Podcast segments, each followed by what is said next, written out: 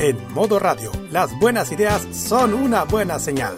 Tu marca puede ser escuchada a través de las ondas virtuales de modoradio.cl, además de sus señales en TuneIn, Monkey Boo, Online Radio Box y nuestro canal de YouTube. Así, su publicidad puede escucharse en nuestra emisora online, una ventana abierta con mayores posibilidades. Manda un email a radio@modoradio.cl y nosotros te vamos a contactar. Vive Modo Radio, programados contigo. Los mejores recuerdos del pasado y el presente de la televisión nacional e internacional lo ofrece Telearchivos en sus canales en YouTube y en las redes sociales. Transpórtate a los recuerdos que dejaron en la memoria colectiva en Telearchivos Retro. Conozca cómo ha sido el presente durante los últimos años en Telearchivos Moderno y revisa los mejores archivos en imágenes a través de nuestras redes sociales en Facebook e Instagram. Déjanos tu comentario en nuestro extenso material de archivo, que cada día crece más y más gracias a nuestros constantes archivos. Entra y suscríbete en youtube.com, dale like en nuestras redes sociales y disfruta de estos grandes recuerdos. Telearchivos, rescatando el pasado y el presente de nuestras vidas. Este 2023 vive en modo radio, programamos contigo.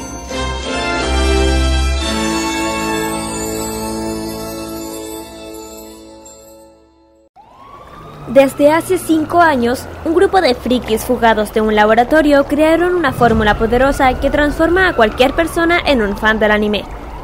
Una fórmula que se ha distribuido en forma de millones de pastillas de animación japonesa por todo el mundo. No debo escapar, no debo escapar, no debo escapar, no debo escapar. Cápsulas que contienen música desde Asia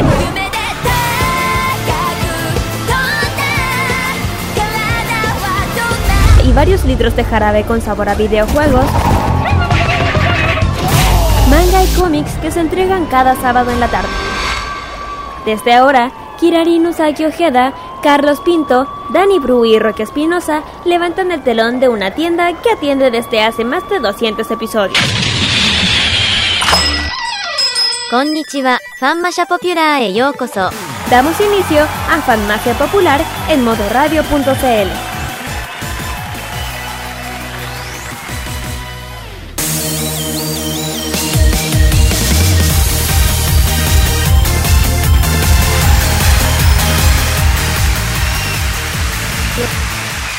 ¿Cómo están amigos? Sean bienvenidos a una nueva edición, la número 690. 692, no, no, no estamos.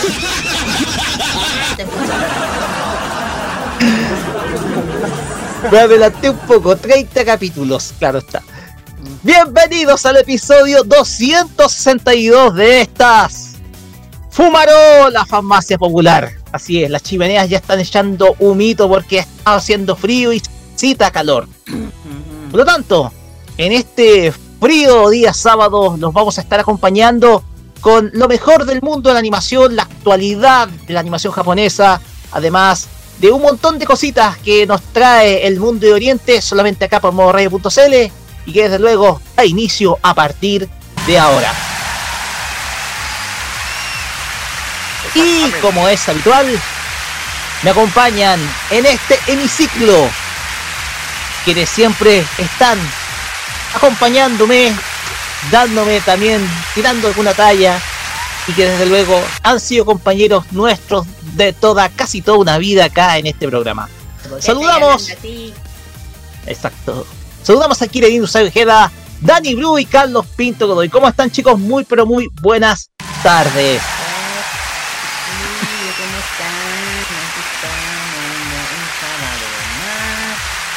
Sábado bien.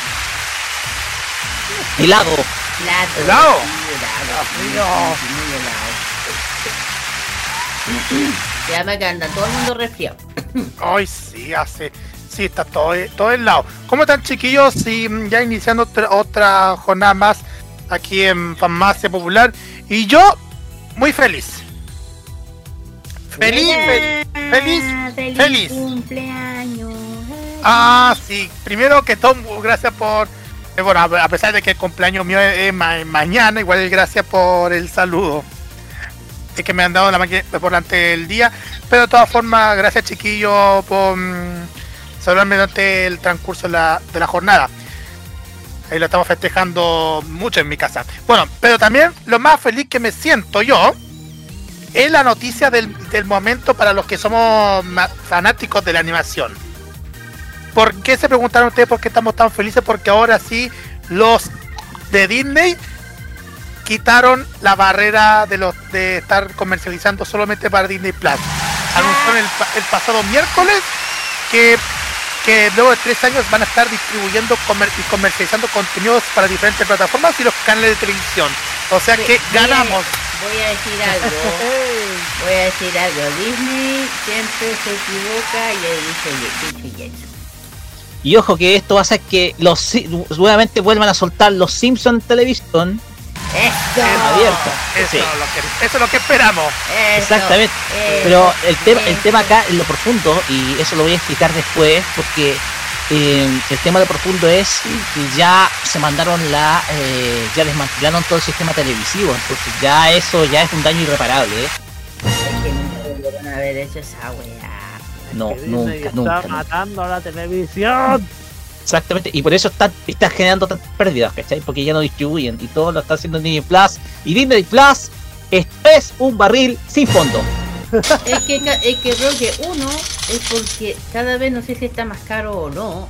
Dos, casi todo lo que tienen es como repetido, aburrido. Sí, Y, y tres, casi todas las películas que supuestamente salen en, la en el cine no les dura ni una semana y lo terminan lanzando en... eh, En Disney Plus o Star en- Plus. En Disney Plus. Y toda la gente. ¿Y, y qué pasa? Empiezan las críticas, ¿por qué te, te trae? Y hay que Y pagar la membresía y toda la cuestión. Claro, y entonces, eh, yo te digo una cosa, además, se, mira, se supone que se estrenó La Sirenita hace Ah, sí. poco. Y, y de- la- y- y este fin de semana se va a saber los resultados, cómo le fue. Por eso. Y si Tengo la miedo. sirenita. Mira, yo no tengo nada con la sirenita, pero digo yo. Pero si a la sirenita no le va bien tampoco. ¿Qué creen que va a pasar? ¿Quién sabe? No. Yo creo, te, te- te digo lo que va a pasar, nada. Porque hace mucho tiempo que a Disney no le va bien y no le interesa. Pero bueno. ¿Dónde va a sentido dónde va a parar la película si no dura nada en el cine. Bueno, todo eso lo podemos discutir en un momento más cuando ya salgan los números. Yo creo que la semana que viene podemos hablar de ese tema, ¿ah? ya con los números en mano. Pero este va a ser un programa con muchas, muchas noticias y vamos a hablar en los temas de la semana o las noticias de la semana de que el, futuro de una franquicia que el año pasado se estrenó, que a todos nos encantó, nos gustó sus secuencias de acción, pero que los únicos que no confían en ella es el estudio de animación. ¿Por qué? Eso lo van a saber pronto. También fracaso comercial que se veía venir. Desde luego, una polémica que se formó con una serie muy popular de esta temporada. Desde luego, ahora sí podemos decir que está cerca del continente. Ya saben qué es. Ah, ya, ya. Y una pequeña editorial respecto a un evento de la semana pasada. Todo esto en nuestras noticias de la semana. Pero también vamos a tener nuestras tradicionales secciones. Una de ellas, Fashion Geek con Kira, que en esta ocasión se mete en un terreno que es mío, pero que igual marca tendencia. Ah. O sea, tuyo, pero también es del mundo, así que. Así es. Especialmente Japón. Nada, voy a hablar de algo que está, pa- está ocurriendo en estos tiempos. De hecho, me llegó la. Bueno, eh, que el resurgir del City Pop en nuestra época. De que de la nada, de repente el City Pop ha estado siendo boca de. boca de todas ahí en Japón y en el extranjero. Y bueno, eh, ahí yo siento que ya es hora de hablarlo. Además Exacto. que aquí tenemos a alguien que le ha dado todo el apoyo, porque además... Ya, pero no Exactamente, yo. el que más le ha tirado todo el apoyo que ha sido el Raver, sí, el, Ro ay, el Roque, perdón, el Roque. Así que yo creo que, bueno, yo creo que gracias al Roque. Si no fuera Claro. por él, nadie lo estaría pescando, hay que decirlo. Bien, vamos a hablar de la cultura del City Pop, el Fashion Geek con Kira, porque va a ser un tema muy interesante y que me gusta muchísimo. Así que, desde luego, gracias Kira por tocar ese tema. Pero también tendremos emprendimientos geeks. Así es. Así es, el emprendimiento de este dame la y tanto cumpleaños, etcétera, lo vamos a ver por Japón Tiro Tienda y por Corea Tulipal Palin. Y también nuestros avisos clasificados. Exactamente. También vamos a tener la, máquina del tiempo, y esa es la reseña anime. Pero, también puede decir reseña máquina del tiempo. por- Reseña máquina del tiempo, sí, porque aquí viajamos en el tiempo. Y vamos a viajar al día 7 de octubre de 1982 Y para conocer una de las series más importantes de la década de los 80 y que hoy en día se ha transformado en una serie de culto. Serie de culto. En una serie de culto modo. No, eso no. una serie de culto eh, eh, hoy en día y que en Chile también ha tenido mucha repercusión porque se difundió en nuestro país. Porque esta semana vamos a hablar nada menos que de Space Adventure Cobra, o mejor conocido como el superagente Cobra. Y desde luego vamos a tener el ranking musical, que en esta ocasión, ¿a dónde se va Carlos Pinto Godoy y Se la Santa para, Va para Filipinas. Vamos a meternos con los éxitos que han sonado en Filipinas según la lista de mix. Así que eh, no voy a dar detalle, pero ustedes se darán cuenta de que los primeros lugares se mandaron con cambios y cambios y cambios, porque pasaron como hace como un mes que no hemos publicado, no hemos mencionado algún ranking de, Filipinas, pero bueno, esa es la costumbre. Así es, todo esto más la mejor música para acompañarlos en esta tarde de día sábado, acá en Farmacia Popular por modo radio. Y ya dicho esto, Carlos Pinto, Ajá. vamos con nuestras, perdóname, pero se me perdió, se me perdió la cortina de redes sociales. Pero bueno, Por mientras, Apro- voy a decir- oye, Dale. por mientras quiero interrumpir, voy a decir hola gente, ya que nadie me da el pase para saludar. Ok. pero si yo te dije, eh, Maleducado. Dani Bru y Carlos Pinto Godoy. ¿Quién dice Dani Bru y Carlos Pinto Godoy. Sí, pues, yo siempre lo digo. Eh, nada, que, que sea un muy buen programa, chiquillo. Y ahora sí, Carlos, eh, con las redes sociales. Pobre, pobre Dani, te entiendo. Vamos con las redes sociales. Así es. Sí, por el amor de Dios, porque estamos, estamos haciendo este programa porque es la costumbre que hacemos cada locura mm, junto con ustedes. Facebook, Twitter, Instagram, arroba modo radio Celi, arroba farmacia popular, usando el hashtag farmacia popular MR. WhatsApp más 569-4725919. Ahí vamos a estar atentos para que puedan ah, comentar algunos temas. Estamos como siempre en vivo.modoradio.cl, online Radio Box. También estamos en, en Monkey Boo. Y estamos también al aire por Twitch. Vía Twitch, para que si están viendo la, la imagen ahí en Japón todo en la mañana y se dan cuenta. Twitch.tv slash modo CL para que echen una miradita. Pero lo que nunca hace falta son los podcasts, que cada lunes siempre aparecerá este episodio y todos los episodios que usted ya lo conoce.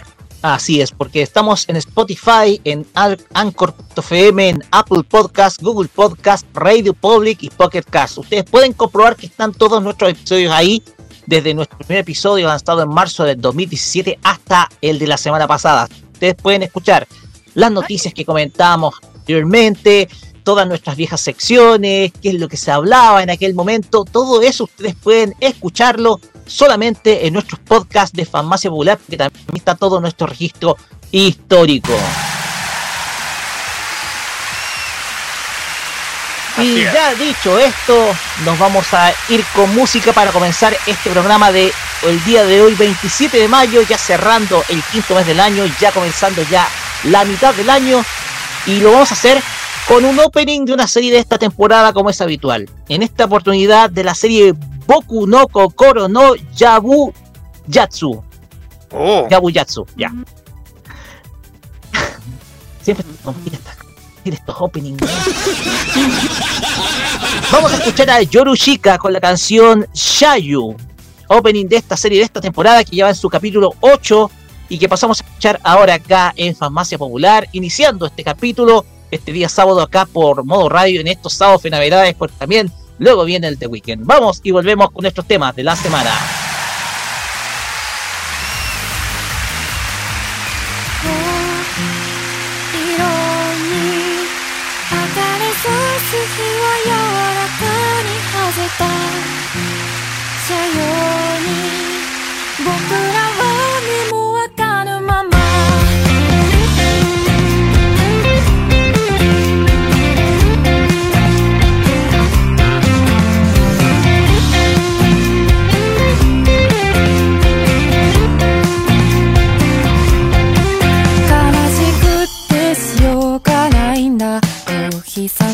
で手が濡れた。眩しくて仕方がないし途方に暮れた帰り。落ちてゆくよ。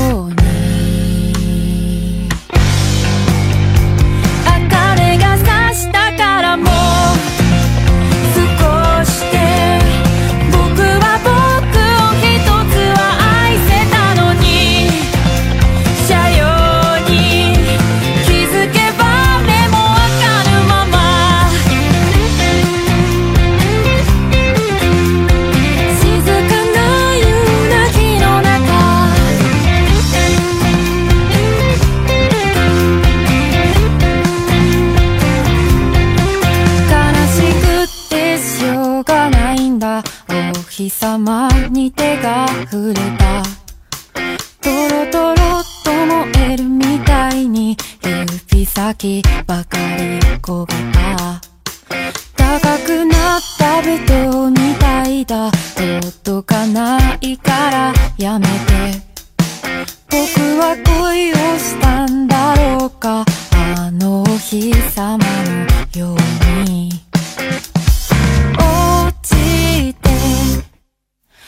You could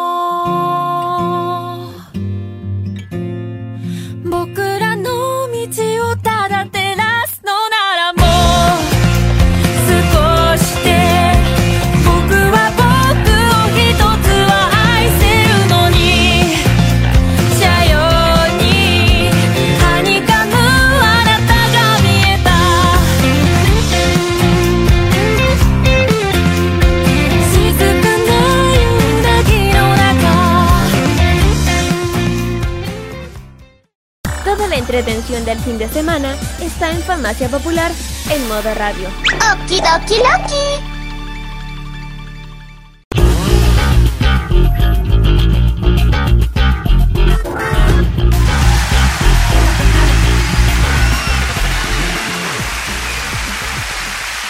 Tal como están escuchando, nuestro primer tema de la semana o nuestra primera noticia tiene que ver con la serie en la cual involucra a la canción que estamos escuchando y que desde luego nosotros nos acostumbramos a escucharla y desde luego vibramos mucho con cada capítulo. Se trata de Chainsaw Man.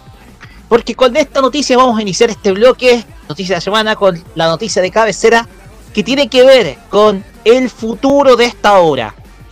Porque ustedes sabrán de que, eh, de que la semana pasada se estuvo realizando el evento, un evento de parte del estudio que anima esta serie, que es Mapa, en donde habló sobre todo del futuro de varias otras series, entre ellas Chainsaw Man, o sea, perdón, no, entre ellas Shingeki no Kyojin, sobre lo que se viene en el, en el, en el arco final, de otras series que está animando, pero no hablaron absolut, pasa que no hablaron absolutamente nada de Chainsaw Man. Nada de Chainsaw Man. No hablaron absolutamente nada. Comentemos. Ándate, ándate la. No, vamos a ir. bueno, si esto es verdad, yo me quiero ir literalmente a eso, ¿ya? Pero el portal japonés Miyutsu, o sea, Miyutsu, co- compartió un artículo analizando el por qué la franquicia de Chainsaw Man no ha, no ha hecho el anuncio de una segunda temporada. El tema es que cabe señalar que el presidente de Mapa ya afirmó que el proyecto ha sido un éxito, por lo que los fanáticos no entienden qué es lo que ocurre, por qué no se ha anunciado el por qué regresa.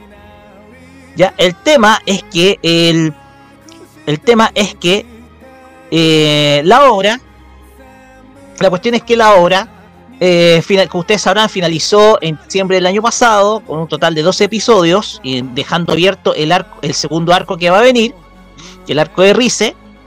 Y dicen que, y se dice que el pasado 20 de mayo se llevó a cabo el Chainsaw Fest, un evento dedicado exclusivamente al anime Chainsaw Man en las instalaciones del Tokyo Garden Theater.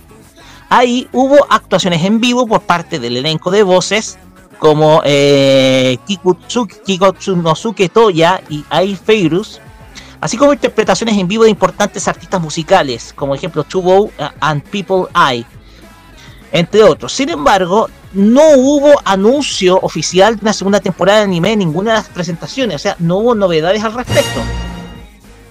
Además, al día siguiente se llevó a cabo el evento que nosotros citamos, el Mapa Stage 2023, que esto fue durante el sábado de la semana pasada. O sea, esto fue información del sábado de la semana pasada, domingo allá en Japón. Un evento organizado por el Mapa en donde el estudio, donde reveló un nuevo video promocional para la esperada continuación de Jujutsu Kaisen, que es una franquicia que está siendo animada por ellos, e información sobre las próximas películas de los directores Sunao Kat- Katanabuchi y Mario Kada. Además, además de detalles de muchas otras franquicias, entre ellas Shingeki no Kyojin, final que se viene muy pronto. Sin embargo, aunque hubo un panel dedicado a Chainsaw Man y aunque los actores de voz corearon a grito Chainsaw Man, no hubo información relevante sobre la franquicia. El anime Chainsaw Man llegó a su conclusión en diciembre del año pasado y han pasado casi seis meses desde ese entonces. Era la oportunidad perfecta para anunciar la continuación, por lo que los fanáticos se sienten muy decepcionados.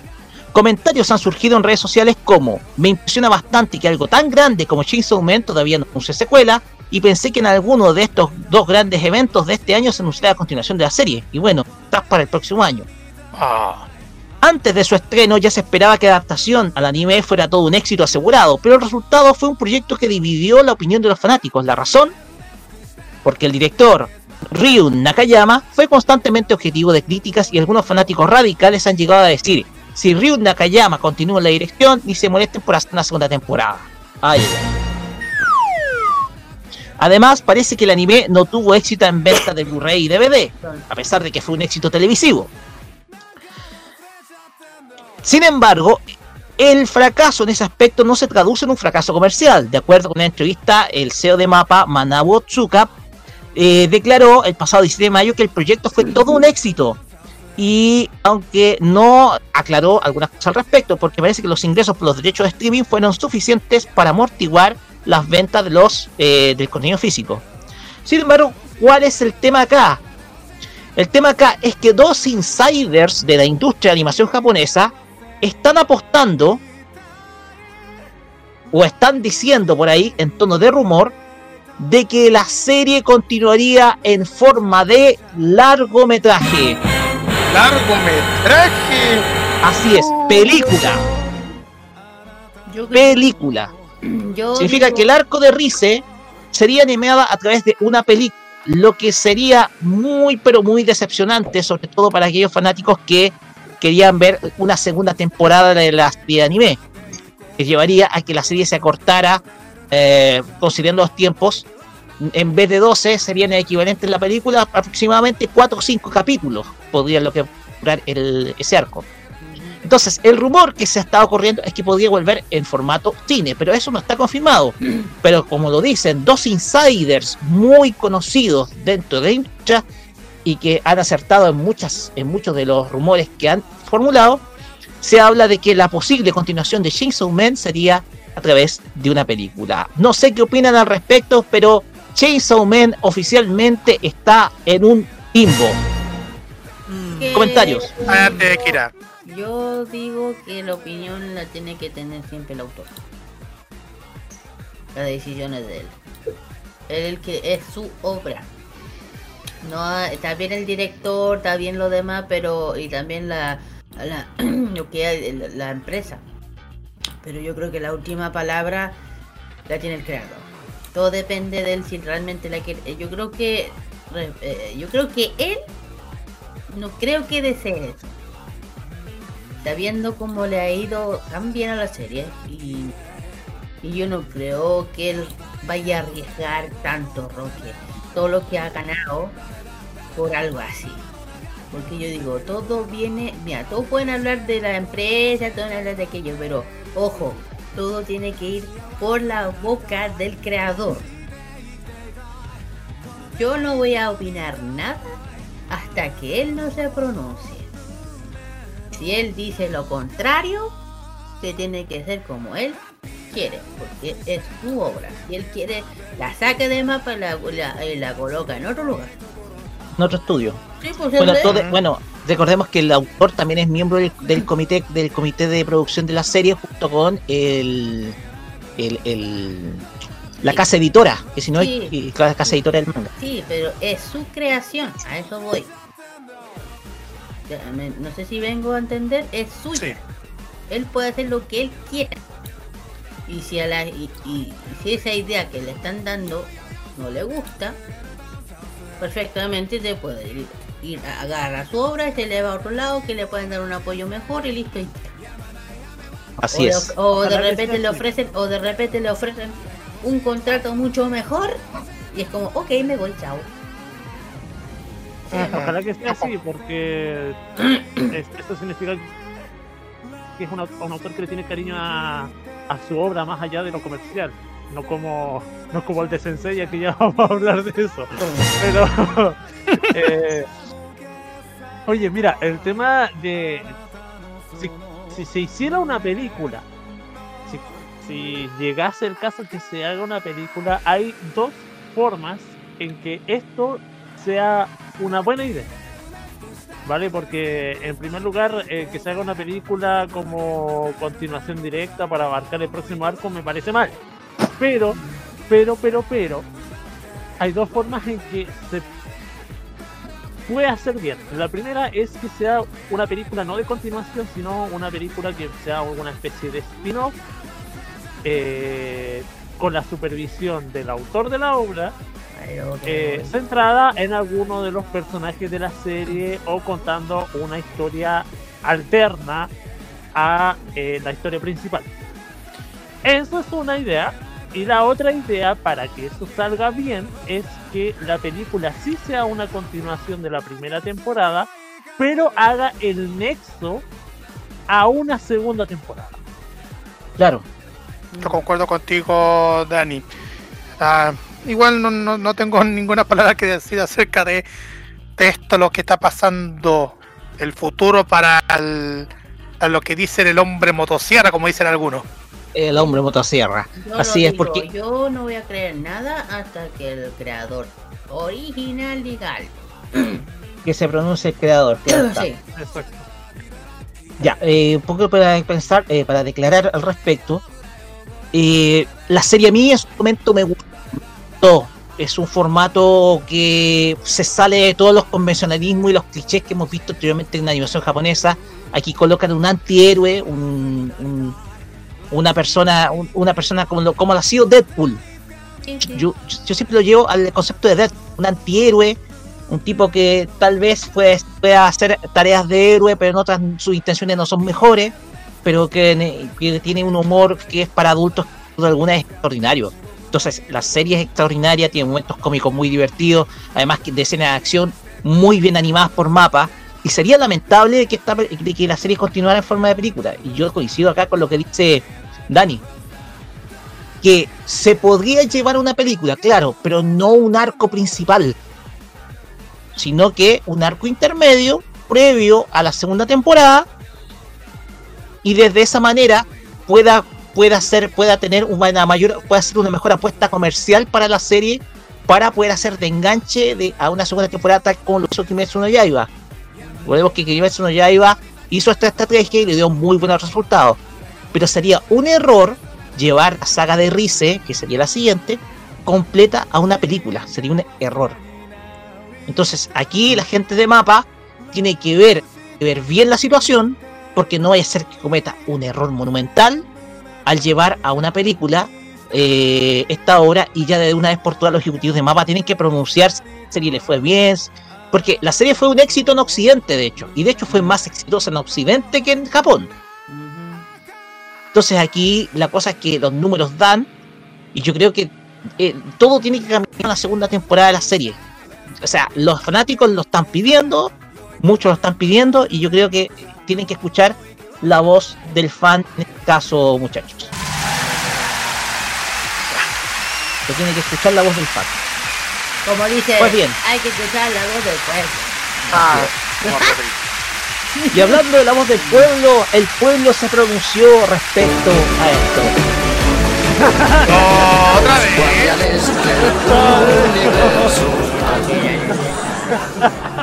Era justo y necesario. ¿Por qué? Porque Ah, me cagaron.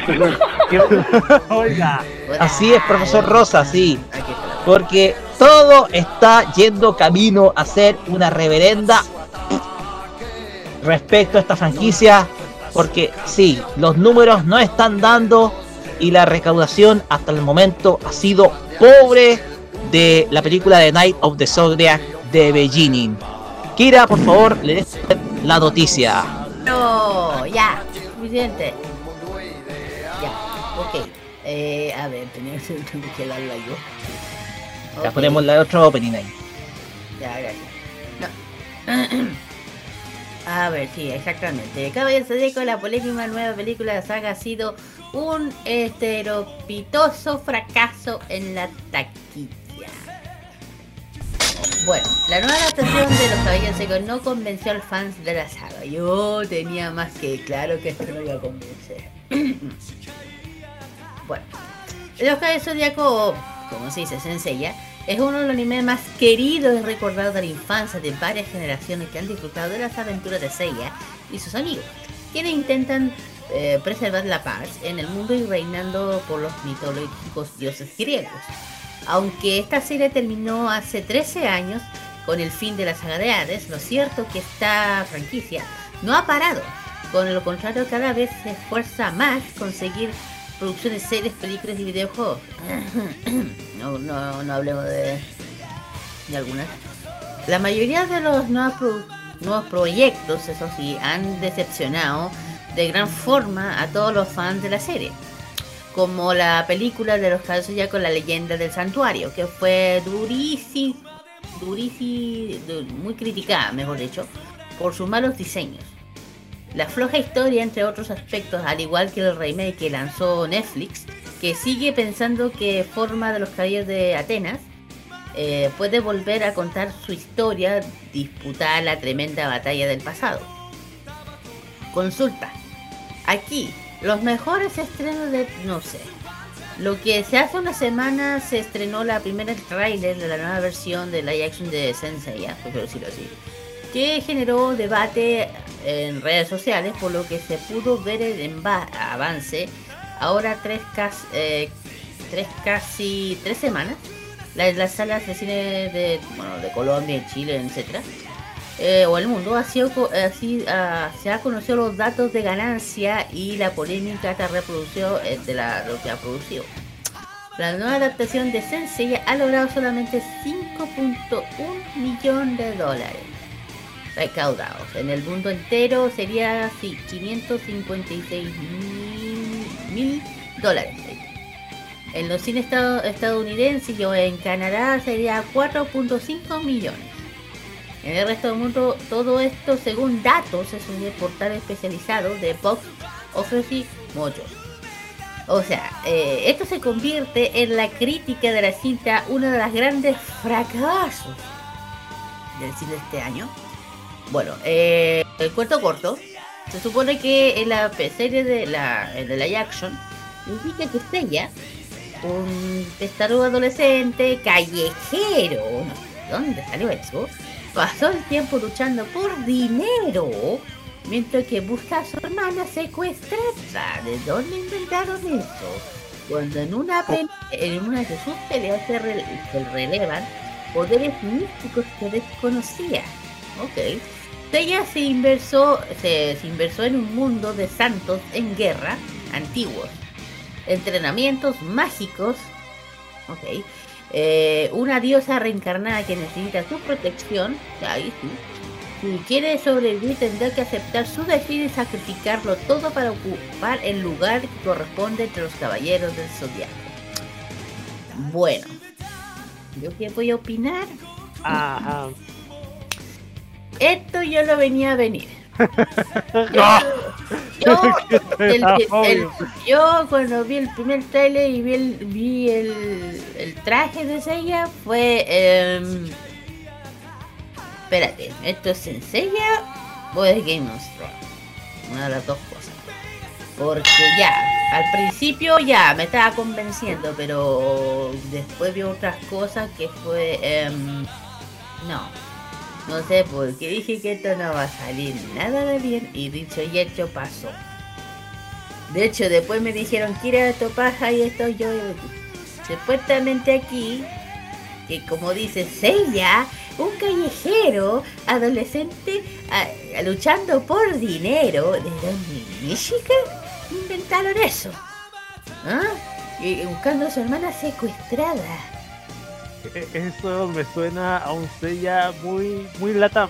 Bueno, el tema es que cuando después sigue, sigue me decía que el Seiya se estaba enfrentando a Casio en un- y Casio era como el jefe o el subjefe de una mafia que no sé de dónde mi chica salió, de una mafia y que, eh, y de ahí Seiya empezó a darse cuenta que tiene poderes. Y yo pensé, espérate, ¿e- ¿esto es una película de esto de, lo- de Marvel o es una cosa de nada que ver? Eh, Una película de Marvel, pero súper mal hecha. Claro. Yo dije, ya, empecé a seguir escuchando, escuchando. Y después ya, y dice- la parte que yo la encontré de lo más nefasto que me dio una pena fue cuando supuestamente ella se encuentra con la Marín, que es lo único que diré que se salva, nada más. La Marín. Que hay una parte que sale supuestamente el santuario con cosas volando, con, con piezas del- santuario. Y dije, ¿esto es el santuario? ¿O intentaron qué, qué cosa? Porque el santuario yo no me acuerdo que el santuario estén volando. ¿Le digo algo? ¿no? ¿Puedo opinar, Kira? Lo voy a hacer con esta musiquita de fondo. Aguántate, aguántate, aguántate, aguántate. universo al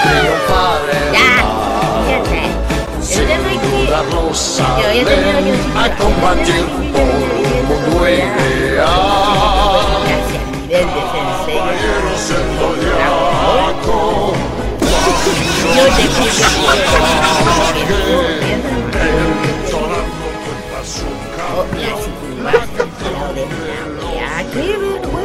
Vergüenza. Los guardianes del universo. Mira, así de lento está la película. No, y ¿sabes lo que me sorprende? No, si se enteró. Si, no, si se enteró, ahora recuerdo. Pero ¿sabes lo que dijo él? Dijo que le había gustado. No, Kurumada, no, Kurumada. Basta, basta. Ya está. ¿Viste la película borracho igual como la viste la del 2004, eh, Kurumada? No sé, dijo que le había gustado, que era tú, que, le, que tenía no sé qué cosa. Y dije, no, Kurumada, no te estoy leyendo, chao. No, no, no, no. Ya, ahora sí, chicos, hablo, porque si no voy a seguir dando peste. Estamos presentando el escándalo de la semana.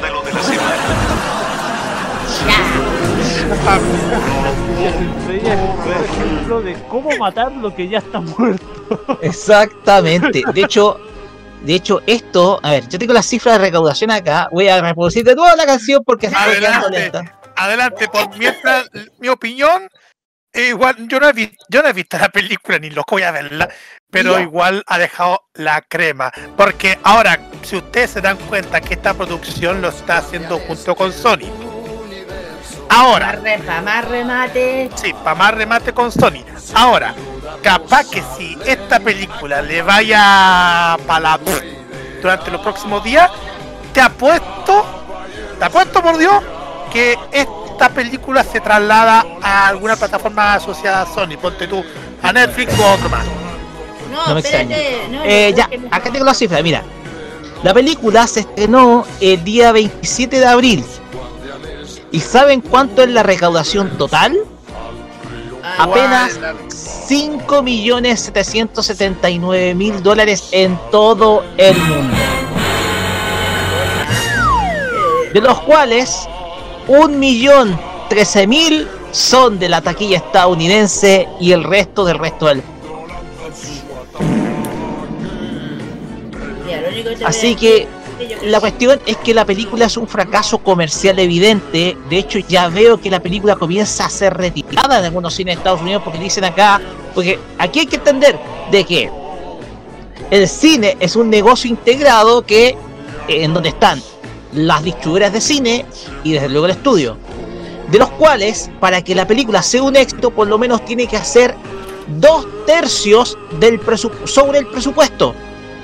O sea, tienes que tener, tienes que, tienes que, la película para que sea un éxito comercial tiene que ser, tiene que triplicar el presupuesto, ya, o sea, un tercio para los distribuidores de cine y el otro tercio para las productoras. Y desde luego está el costo que se pagó de todo eso. Pero el problema es que cuando los cines vean esto, van a retirar las películas de la cartelera. Eso es lo que pasa. Ya. Eso es lo que Connie. pasa con las películas que fracasan. No, lo que digo. Connie, comentario final. Yo lo único que sé es que esta película va directo a las. Ya sabéis que, a qué premio. A los ¿De Razzie. ir a? Eh, los Razzie, Me obvio. gustaría verlo ahí. eh. Me duele decirlo, pero No sé, pero la cuestión acá es que eh, el fracaso social es evidente. Eh, para mí esto, eh, desde luego, bueno, la película no ha pegado, desde, desde luego, pero es una, es un, el fracaso es evidente. Para mí es una, es un error lo que hicieron. Esto es un error que se hizo, que hizo la, el, que hizo Toei Animation y Sony y la adaptación de la historia es demasiado pobre es muy pobre la adaptación de la historia y eso se da cuenta sobre todo cuando uno ve las escenas de los trailers donde coincido contigo Kira la única secuencia buena fue la de Tom Marín y el resto abuso ab- mira ab- mucho abuso del CGI mucho eh, muchas por ejemplo efectos especiales generados por computadora que nota a, di- luego a distancia que son muy poco realistas. Entonces la cuestión acá es que se hizo eh, ¿Sabes lo es, es un pecado haber invertido mucho dinero en una película así. ¿Y sabes lo Mira, peor? Yo, yo solamente quiero decir que ya, está bien que una franquicia, una persona se tropiece de vez en cuando y siga adelante y no se dé cuenta de sus tropezones. Pero Kuromada se da de hocico contra el suelo y tampoco se da cuenta. Yo en general digo con esto eh, Dani el alcohol chicos el alcohol es malo a largo plazo recuérdenlo no tomen mucho alcohol si no van a sufrir las consecuencias de Kurumada Ya. Vamos a la lo siguiente. que o- mira, bueno, el- el vamos a la director- siguiente tenemos con Kira Ya, bueno, ya. Sí, dale. No, Mira, que habla. que lo peor que ni siquiera salen los demás, ni los caballeros dorados, ni siquiera el patriarca. Llama el Es- patriarca. Es un hueón que como jefe de una mafia, he dicho ya. es que se suponía que iba a ser una trilogía y no va a alcanzar a ser trilogía Muy bien. Lo mismo que Dragon Ball. Lo mismo. Evolution lo mismo que Dragon Ball Evolution Ya, Muy bien. Pasemos a la siguiente noticia que está a cargo nuestro amigo Carlos porque tiene que ver con una serie que estos días es la ha roto, es exitosa, ha sido un gr- gran suceso esta temporada, pero tuvo una polémica. Carlos Pinto, cuéntenos porque esto es muy delicado. Así es.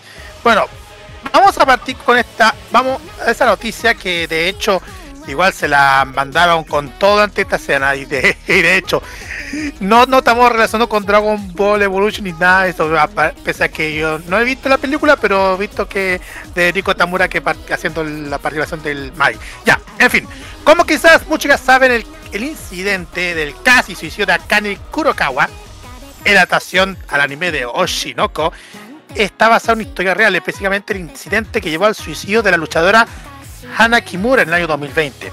Sin embargo, parece que la representación de esta historia de Oshinoko fue, nunca fue informada a la madre de la fallecida, quien expresó las duras críticas a la producción. Así es, mira, eso es lo que mencionó. Oshinoko ha traído la atención como una de las mejores series de anime de la temporada en curso. Sin embargo, el contenido del sexto episodio emitido el pasado 17 de mayo ya está causando controversia en internet por su relación con el suicidio de Hana Kimura tras el llamado incidente de Terrorist House Tokyo. Cabe recordar que Oshinoko es la historia que busca retratar el lado oscuro de la industria del entretenimiento en Japón, centrándose en los hijos de una carismática idol. Ya en el sexto episodio, el, el protagonista Aqua Hoshino continúa su participación en el reality show, en donde el objetivo es que un grupo de jóvenes nazca el amor. Una de las participantes, Akane Kurokawa, intenta dejar huella en la audiencia, pero ocurre un accidente y termina hiriendo a otras las chicas. Ella es inundada con comentarios crueles en redes sociales por parte de los espectadores y es llevada al punto de intentar suicidarse. Este episodio fue ampliamente alabado por los fanáticos, ya que lo recordaban desde su publicación en el manga original. Pero algunos saben que esto estuvo basado en la historia real reconocida como el incidente del Terrace House Tokyo. Es decir, el hecho de que una participante de un reality show se quiera suicidar tras recibir una ola de comentarios negativos en redes sociales. Es idéntico a lo que llevó a la luchadora Hana Kimura que a quitarse la vida en 2020. Y la controversia llegó a los oídos de Kyoko Kimura, la madre de Hana Kimura, que en la propia cuenta de Twitter dice Kyoko criticó que hubieran producido una historia basada en incidente que llevó al suicidio de su hija. No pudieron pensar que las personas que amamos a Hana nos sentiríamos mal por ello. Ella también criticó el hecho de que escogieron esta fecha para emitir el episodio y es que el aniversario luctuoso de Hana Kimura es el 23 de mayo. Había muchísimos comentarios, pero mm, ahí voy a dejar a usted sobre esto, esto porque porque igual da mucho que hablar lo que pasó con esta serie Deja comentar llamada un poquito. Oshinoko. Déjame comentar un poquito, Kira, porque esta trama nosotros la hemos conocido, sobre todo en una película que usted conoce muy bien, que es Perfect Blue. Perfect Blue tra- trata de lo mismo. Idol, Iba a que ir por el mismo lado. exactamente, que recibe eh, que recibe acosos. Bueno, está- hablando de un contexto distinto, la de los 90, acá estamos en a inicio de los 2020. Pero eh, la serie tiene, de hecho, es el factor atractivo que tiene la serie que trata un tema muy delicado, muy realista, como es el mundo del espectáculo, sobre todo el mundo de la música, y cómo eh, llega a existir eh, elementos muy negativos, sobre todo en una industria que genera figuras musicales que son idolatradas, pero que también sufren del rigor precisamente de la misma industria que era. Mira, de eso justamente, de hecho la la serie tiene orgullo, pero es algo como dice, es algo que se está hablando hoy en día, especialmente en el mundo de la música, especialmente en el mundo del, del K-pop y el J-pop. Hace poco ocurrió algo similar por alguien de un grupo surcoreano que se quitó la vida, saben quién fue, no es dar nombres, por esto. Y hoy en día se está hablando sobre el tema de la salud mental, hoy en día, que uno cree que la industria de la música en Asia, tanto Japón, Corea, Tailandia, lo que sea, es color de rosa, pero no es así. Todos saben perfectamente que las industrias son abusivas con los cabros y la mayoría son jóvenes, adolescentes. Que prácticamente no los dejan respirar, hay que recordar lo que ocurrió con Omega y que tienen que eh, repetirlo. Y esta, y esta serie yo creo que está mostrando una parte dura de lo que realmente es industria, como era, como era Perfect Blue, que en los 90 era un tema, pero hoy en día es mucho más sensible.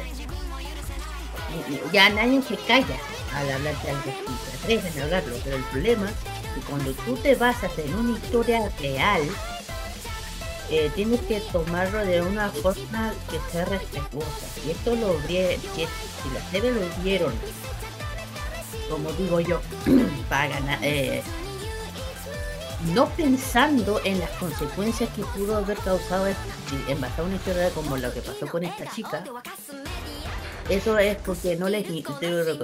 Hoy en día las empresas no sé si les importa tan- no, no creo que les importe tanto lo emocional, les interesa lo que se vende. ¿Por qué lo digo? Porque no solamente ocurre lo que está pasando en el mundo live, el anime también. Muchas veces hay que preguntar, ¿los mangakas cómo creen que viven? Digo yo, ¿serán muy felices? ¿Andarán con tanta presión? Es lo mismo. Es lo mismo. Prácticamente son, abus eh, son abusados, eh, tienen maltrato de las agencias porque los, los presionan, los presionan, que tienen que subir eh, ca- capítulos, manga, manga, les, se los piden que más, y más, y Las editoriales en este caso. las editoriales no- los exi- les exigen que sigan, que sigan, que sigan, necesitan más tomos, sin tomos. ¿Y por qué creen que la mayoría de los mangakas terminan mal? Terminan con dolores de brazo, de mano, de pie, de rodilla, puch, porque pasan casi toda, todo el tiempo sentados. Pues pongamos el Rocky, caso de, de, de Togashi, de autor de, de Hunter x Hunter, Claro. Cazador X. eh, que no solamente él, son varios que han tenido el mismo problema. Y lamentablemente es una industria que es muy abusiva tanto los dos lados, tanto el mundo del anime como la música en Asia. Y lamentablemente se tiene que dar a ver de esta forma para que la gente se dé cuenta, la gente que habla en Twitter, o la gente que digo, la gente de cristal que habla por hablar. Yo digo, esto es grave, porque ya digo, ya ocurrió ya cositas en el K-pop que no voy a hablar.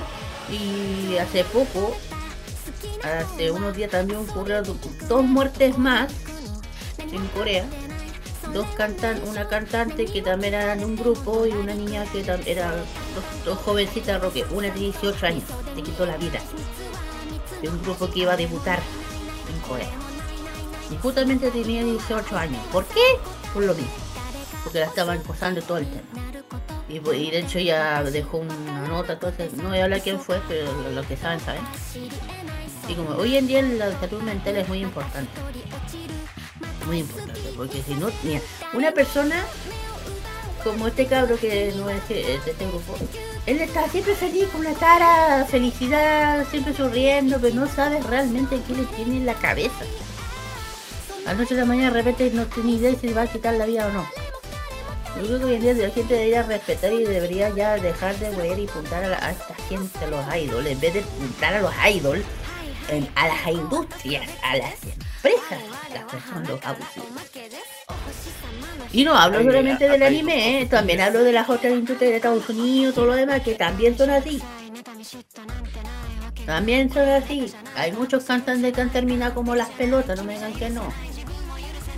Bueno, ahí no. Acá, acá hay dos cosas. Hay una presión laboral que es la que tiene que cambiar en en primer lugar, eh, pero es la que va a ser más difícil eh, que, se puede cambiar porque hay todo eh, hay toda una industria y hay todo un tema comercial detrás.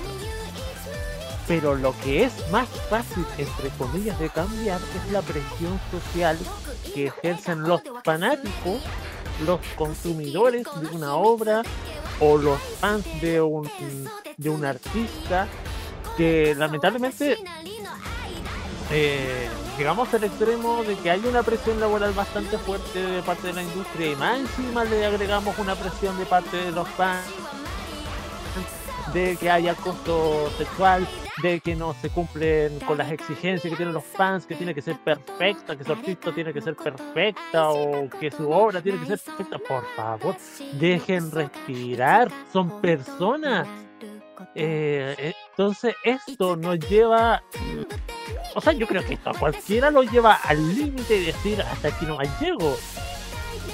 Eh, pero como decía, es mucho más difícil cambiar la presión eh, laboral porque lamentablemente es como un sistema que ya tienen instaurado de, de que sí va a funcionar.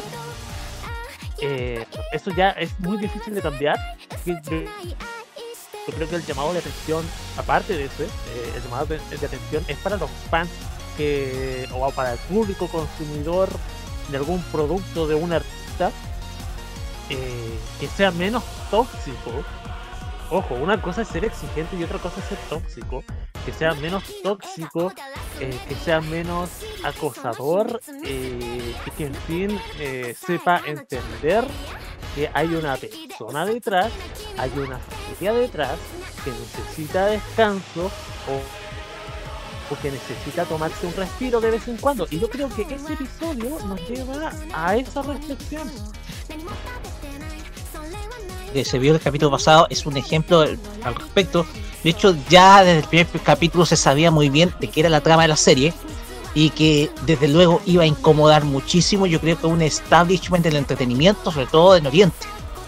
Se sabía muy bien lo que iba a mostrar Oshinoko y desde luego, de- desde luego disfrazado de una animación de que, que es propio del shoyo, pero es un seinen de esos que te, te demuestra una realidad incómoda, como yo les llamo, de parte de la industria del entretenimiento, sobre todo en Oriente.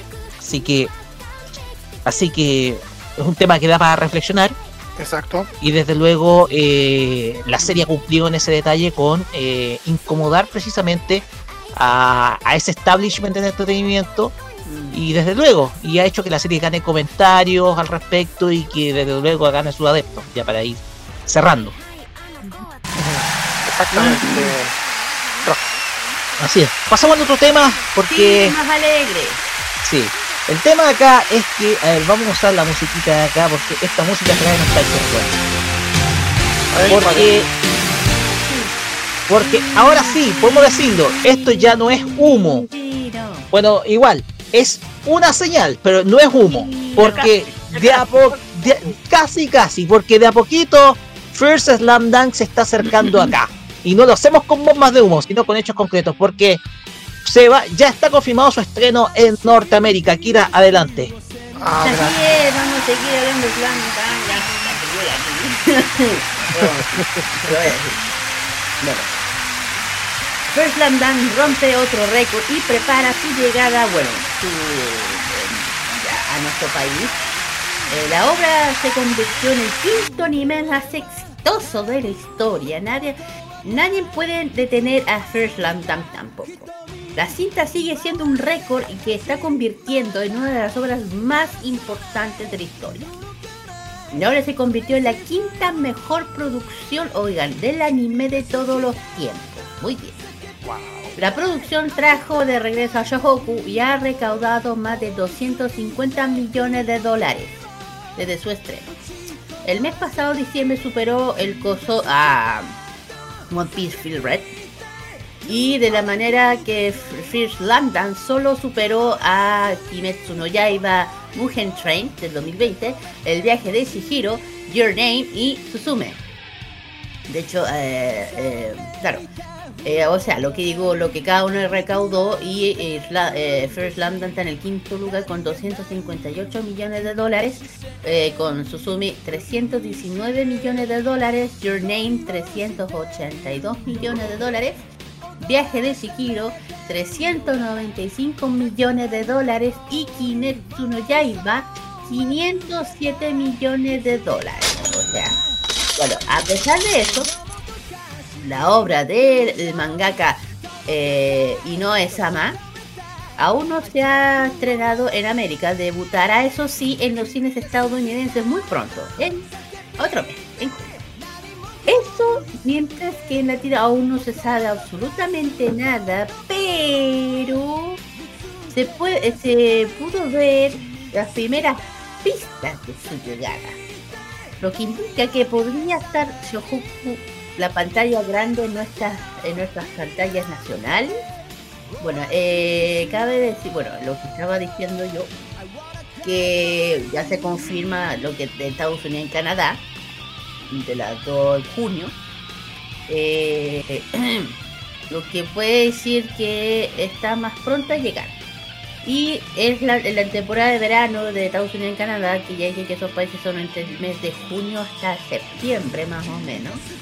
Y eh, amplia posibilidad, o prontamente, que, se informe que un película de los cines tanto suramericanos como México durante este año. Mientras esperemos el anuncio de nuevas fechas, eso sí, para las cintas de Slam. Hay que seguir esperando. Cabe destacar que el manga Slam de, de Inoue Sama comenzó publicándose en la revista Weekly Shonen ya del 90 y siendo publicado hasta el 96. Bueno, eh, miren. hay que esperar que, bueno, con un total de 101 capítulos, pero hasta ahí no me equivoco. En 101 capítulos de la serie de anime Sí. que hemos visto. Sí, porque de todos modos tiene en total 31. Eh, Así es. sí, el, el tema hay que ver qué pasa en junio. Estados Unidos.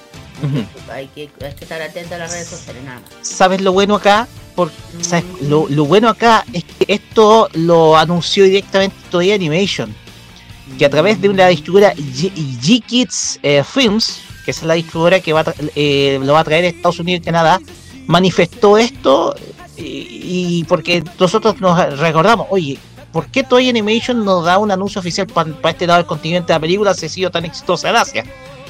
Y la cuestión es que ahora por fin eh, Toei Animation se pronuncia. Ahora bien, al contrario de lo que nosotros habíamos comentado la semana pasada, que muchos estaban tirando bombas de humo respecto a lo que, a que ya estaba cerca, que va a llegar, ya va luego. Aquí te estamos mostrando, en contraste con lo que decían otros la semana pasada, ya esto te muestra una, ya esto es una muestra tangible de que la película llegó al continente y se acerca acá. O esto ya no es humo con lo que tiraron la semana pasada, esto ya es un hecho concreto de que la película ya está cada vez más cerca de nuestro continente.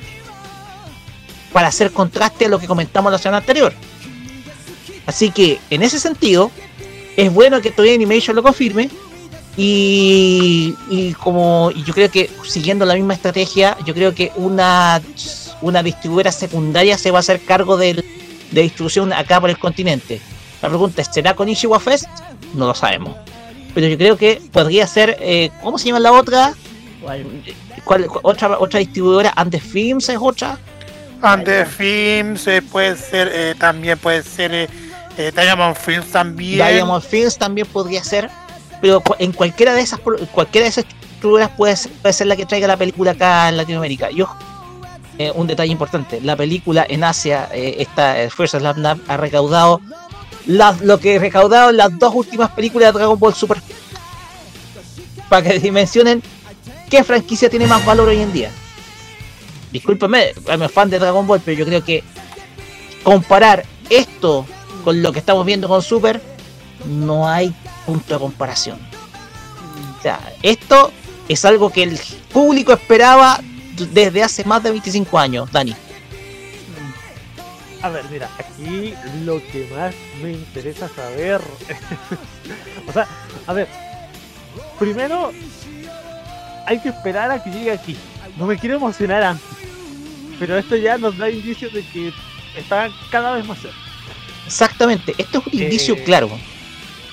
Pero lo que sí me interesa y me da curiosidad saber es que en caso de que llegue a, a Latinoamérica, ¿se podrá dar el caso que llegue con, con doblaje? Eso es lo que eso es lo que hay que saber porque la cuestión acá es que eh, hay que ver el tema de las negociaciones. Sí. Y lo si no hay- Lo que pasa, lo que pasa es que de haberse confirmado algo, o por lo menos, no, no sé, de... A ver, Re- René García era el que hacía la voz de Hanami. Sí.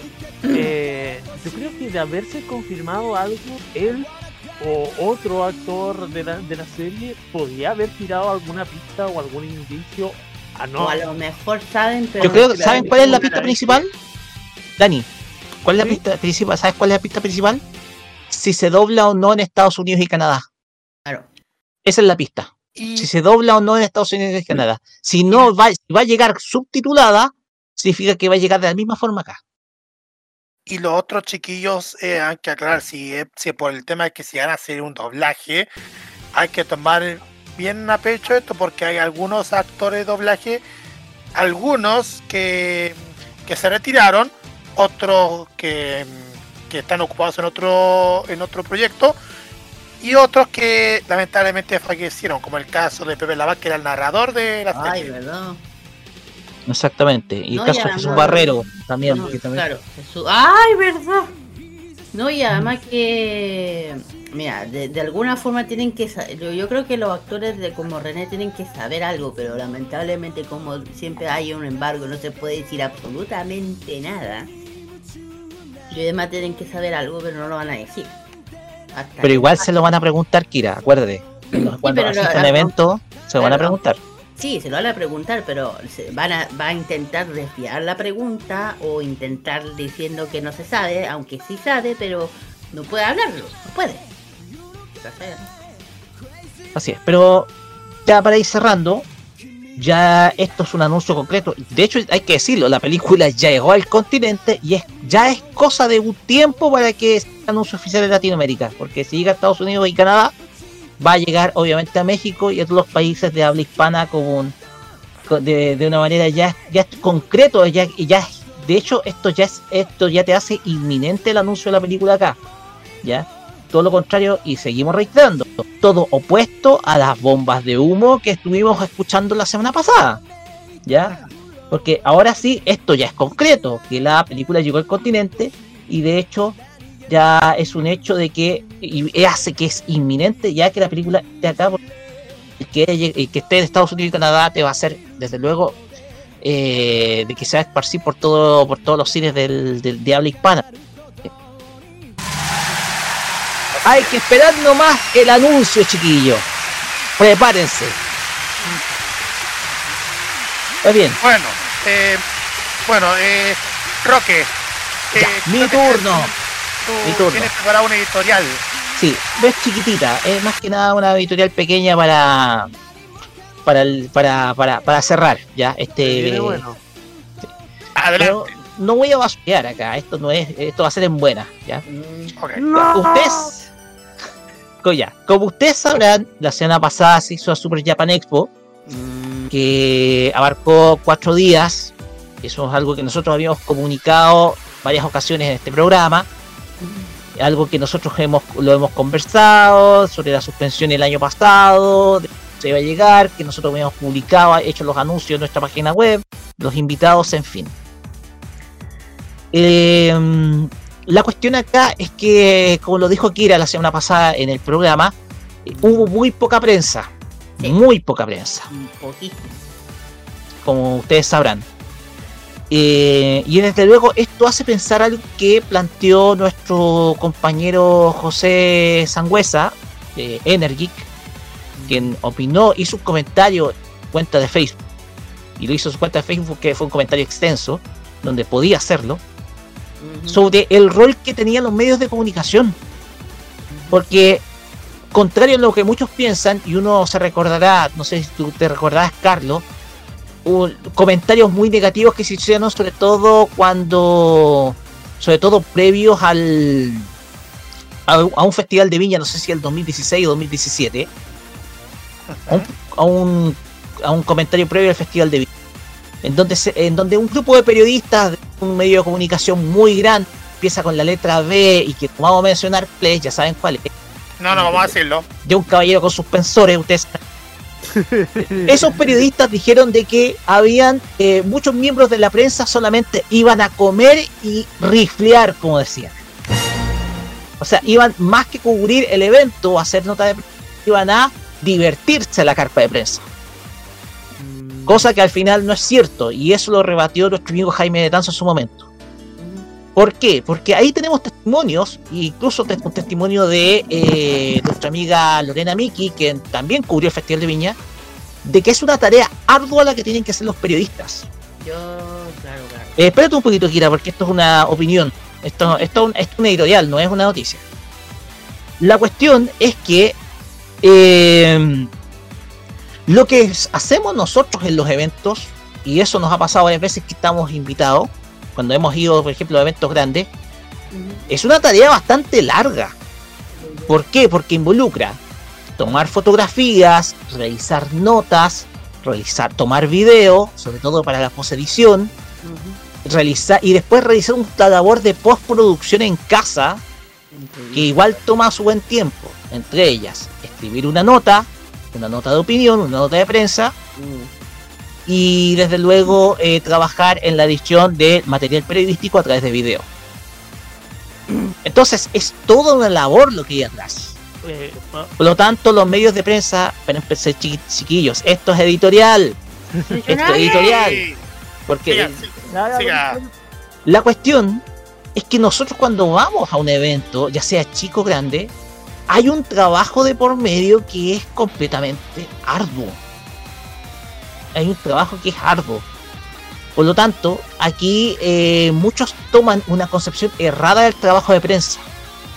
La cuestión acá, y, y lo que yo comparto con José al respecto lo que mencionó, es que se buscó privilegiar el trabajo a niveles sociales por mediante influencers para poder llevar el evento en lugar de hacerlo a través de la prensa tradicional. Independiente de los conflictos que haya tenido la productora con algunos medios de prensa, en fin. Pero eso se llama no entender una labor de prensa, porque nosotros hacemos un trabajo completamente periodístico al respecto sin ser periodistas, en algunos casos. Pero entendemos al menos lo que es un trabajo periodístico. En cambio, hacerlo mediante influencers, y no es por criticar a los influencers, es una cuestión que desde luego, eh, que desde luego banaliza mucho la labor periodística. Porque cuando tú invitas a un influencer es para generalmente hacer relaciones públicas con la organización, o sea, solamente destacar lo positivo nomás del evento. Y dejar atrás lo negativo, que es cosa de lo que hacemos pre- prensa, también hay puntos negativos. Entonces la cuestión acá es que hablar de prensa es hablar con la verdad, ver los puntos positivos y negativos. Cuando vamos, no vamos a divertirnos, no, vamos a riflear como decían antiguamente eh, esos periodistas de esa radio con el doble que empieza con 2B y que Jaime junto con Segundo rebatieron en lo absoluto. Se trata de una labor, de una labor que involucra un trabajo de y cuando tú usas influencers, lo que tú haces es solamente hacer relaciones públicas con un evento.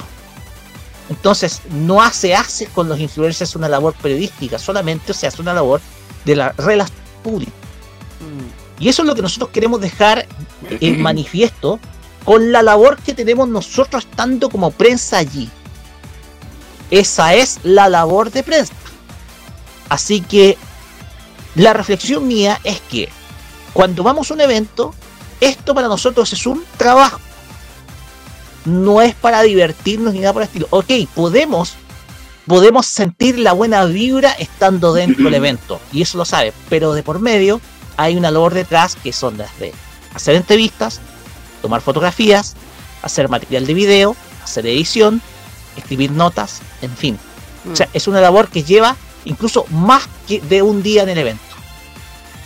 Entonces yo creo que la organización de Super Japan tiene que tomar en cuenta que la labor de la prensa es informar y demostrar la situación que se vive adentro del mismo. Y no es lo mismo lo que pasa con los influencers, porque en muchos casos, algunos influencers solamente están para solamente hacer relaciones públicas. Entonces, en ese sentido, el- la- la labor de la prensa ha sido muy subestimada y aquí yo quiero reivindicar la labor de algunos medios medios que ven la temática friki que lamentablemente se quedaron fuera el evento la semana pasada porque desde luego ellos iban a cubrir y mostrar todo lo que pasaba adentro. Esa es más que nada mi reflexión. Cortitos chiquillos para cortitos chiquillos para cerrar. No da tiempo, pero me gustaría saber su opinión a ver, resumido. yo- A ver, Resumido. yo- a ver, yo prácticamente soy la que más va a los eventos. Y yo, o- ¿ah? En ocasiones conmigo. Sí, pero la mayor parte voy- he ido sola. La mayor parte, a veces con Carlos. Y claro, yo creo que la- los eventos como anime subestiman demasiado a la prensa real. Porque muchas veces tenemos que sacrificar muchas cosas. Prácticamente tenemos que dejar, tenemos que estar casi todo el día de pie, prácticamente haciendo lo que nos piden, porque hay reglas, y además que hay, y tenemos que estar constantemente moviéndonos, tenemos que estar horas sin comer, sin tomar, y eh, esa parte no lo ven tampoco. Y claro, hay, hay eventos que son exclusivos para la prensa, es por algo. Porque invitan a la prensa, porque la prensa es la que trae, la prensa es la que dice lo que tiene que decir, la que sabe de esta industria. Yo vengo de una yo vengo de ese lado y conozco perfectamente este mundo. Y yo voy a decir una cosa, los influencers, sorry que lo diga.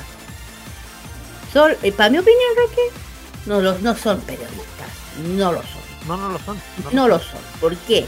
Porque ya hoy había un comentario del José hablando de una chica que parece que fue una influencia hablando del anime, del evento, y la escuché hablando puras tonteras. Sabía Pero- nada. No sabía absolutamente nada, nada de nada. Lo único que decía Monoshino, esto es una feria anime. Eh, eh, ¿Tú sabes cómo se llama este auto? Eh, hola, em, bueno.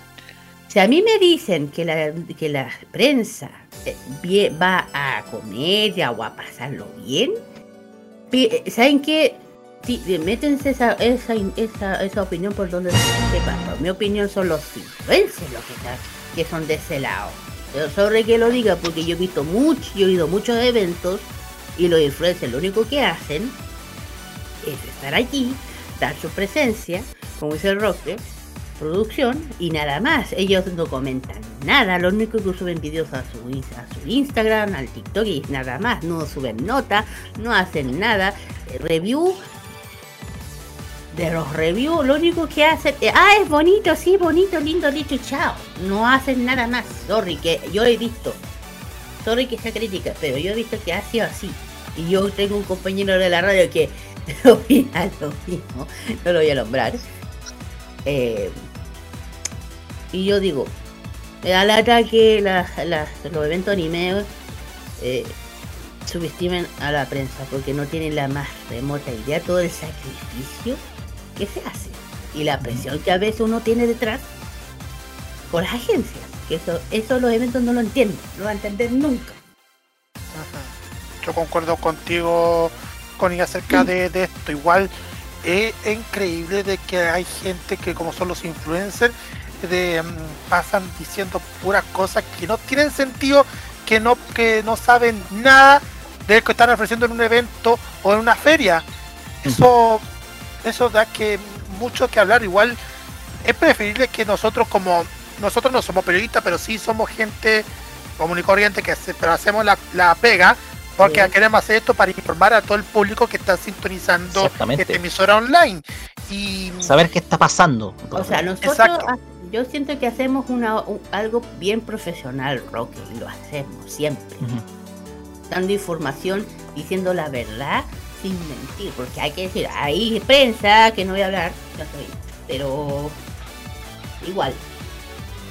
Dejemos de palabra al Dani para cerrar. Porque Sí, no vamos, sí, Dani, Dani. Para cerrar. Solo, solo quiero acotar una cosa, lo que habías mencionado, que bueno, que dijiste que hay mucho trabajo durante el evento y post el evento, post evento también. Pero también hay mucho trabajo previo al evento que, eh, que lamentablemente no sé si no lo consideran, le dan lo mismo a las productoras, porque nosotros, a ver, primero está el tema de los permisos, que nosotros solicitamos los permisos para, para participar de un evento o eh, si no es un permiso legal, a veces son permisos de palabra, pero el, el generar el contacto no siempre es inmediato y esto lleva tiempo. Segundo, tenemos que informarnos qué es lo que va a tener dicho evento y qué invitados están en, en ese evento. ¿Qué es lo que hacen esos invitados? ¿En qué proyectos están? Eh, ¿Cuáles son las tiendas que van a estar ahí? ¿Cuáles son los expo- expositores que van a estar ahí? Eh, eh, o sea, hay mucho trabajo previo en lo que es la recopilación de información sobre todo lo que va a suceder en ese evento y con eso nosotros más encima publicitamos el evento, lo promocionamos. Entonces, eh, entonces aquí hay un trabajo muy profesional, aunque no tengamos título de periodista, es un trabajo profesional. Y aparte que si uno va, o sea, dicen que uno va a comer y a pasarla bien, si nosotros podemos comer y pasarla bien y al mismo tiempo hacer nuestro trabajo, bienvenido sea. O sea, me parece estupendo. Porque uno como productor de evento también tiene que generar una buena eh, una, una buena imagen, que no solamente con el público que va a asistir, sino que también con los medios de prensa, porque son Exacto. los, eh, son los, eh, ¿cómo que se llama? Es el jurado que finalmente va a decir si el evento estuvo bien o estuvo mal, siempre que ese medio de prensa sea un medio objetivo como nosotros. Eh, y, y- y también tiene que tener el mismo trato para, bueno, para todas las personas que va a invitar, sean invitados, expositores, eh, a todos ti- tiene que brindarle algún tipo de servicio o algún tipo de beneficio. Entonces, eh, decir que, que van a comer es algo que me, me parece que está totalmente de más. Eh, nosotros los medios de prensa vamos a hacer nuestro trabajo y los que van a comer lamentablemente a, a ver quieran o no o quieran o no quieran eh, los que van a comer aquí son los influencers Claro. los influencers no digo que los influencers hagan mal la pega o sea en- en- están cumpliendo entre comillas el objetivo que se les está asignando pero eh, lamentablemente el objetivo de los influencers no es el mismo objetivo que tienen los medios de prensa. Los objetivos los, eh, a los influencers los contratan solamente para que hablen bien y eso es lo que van a hacer. Promocionar y hacer Ah. relaciones públicas. Ya. Pues no, bien. ya, no, es que, es que- que dicen que no, que, la prensa, que el, el evento tenemos que poner chiquillos porque prácticamente, Y nos compramos la comida. De hecho. y la- claro, y digo, oigan, eh, hay eventos, digo eventos de empresas gigantes, de eventos hechos para la prensa, porque tienen cosas, es porque nosotros nos, echamos, nos sacamos la cresta y ellos lo saben. Es por eso que a veces es- hacen eventos exclusivamente a la prensa por eso Exactamente. mismo, para dar reconocimiento a todos Con los catering, con todo lo, con catering, con trago, son de cosas. Pues bien, muchachos, cerremos esto porque ya estamos listos. Yo creo eso que la idea ya está dada de esta mini tutorial y desde luego, esto es para reflexionarlo al respecto, chicos. Sí, excelente. Carlos. Excelente. Vamos con- reflexión. Vamos con las canciones para ir cerrando este bloque. Y vamos a escuchar dos temas. Vamos a escuchar a Halka. Halka que nos presenta un tema musical que forma parte de la serie Rent a, Girl, Rent a Girlfriend, una serie que prontamente se va a tener una temporada, te- una tercera temporada en julio a través de Crunchyroll. Halka con una cantante japonesa presenta este tema llamado Kokuhaku Bongi Jump, el opening. Y después vamos a escuchar algo nacional. Simone Weber con este tema llamado Kizuna no Kiseki junto con Nico Borie. Esto forma parte del opening, del soundtrack de eh, que, mm, Demon Slayer, así Kimetsu no Yaiba. Cada vez que me confundo mucho los nombres. Ya, vamos y volvemos después del corte con el sí, con el Fashion Geek. City Pop, sí, Fashion Geek Music City Pop.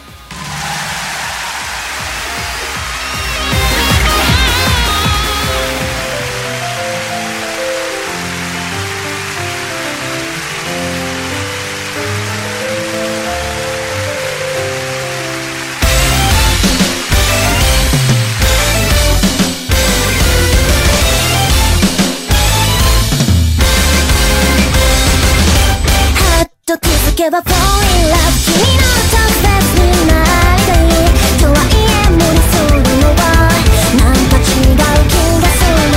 そのまんまが可愛いって君は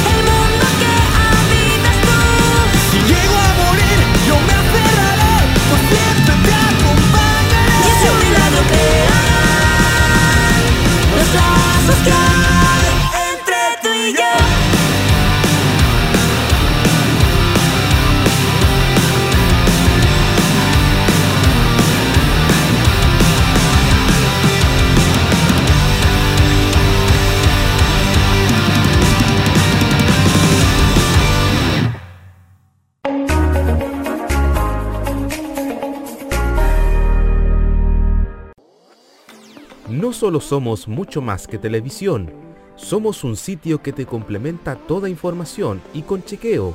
Somos un programa en YouTube donde la libertad de crear, pensar y criticar con fundamentos es válido.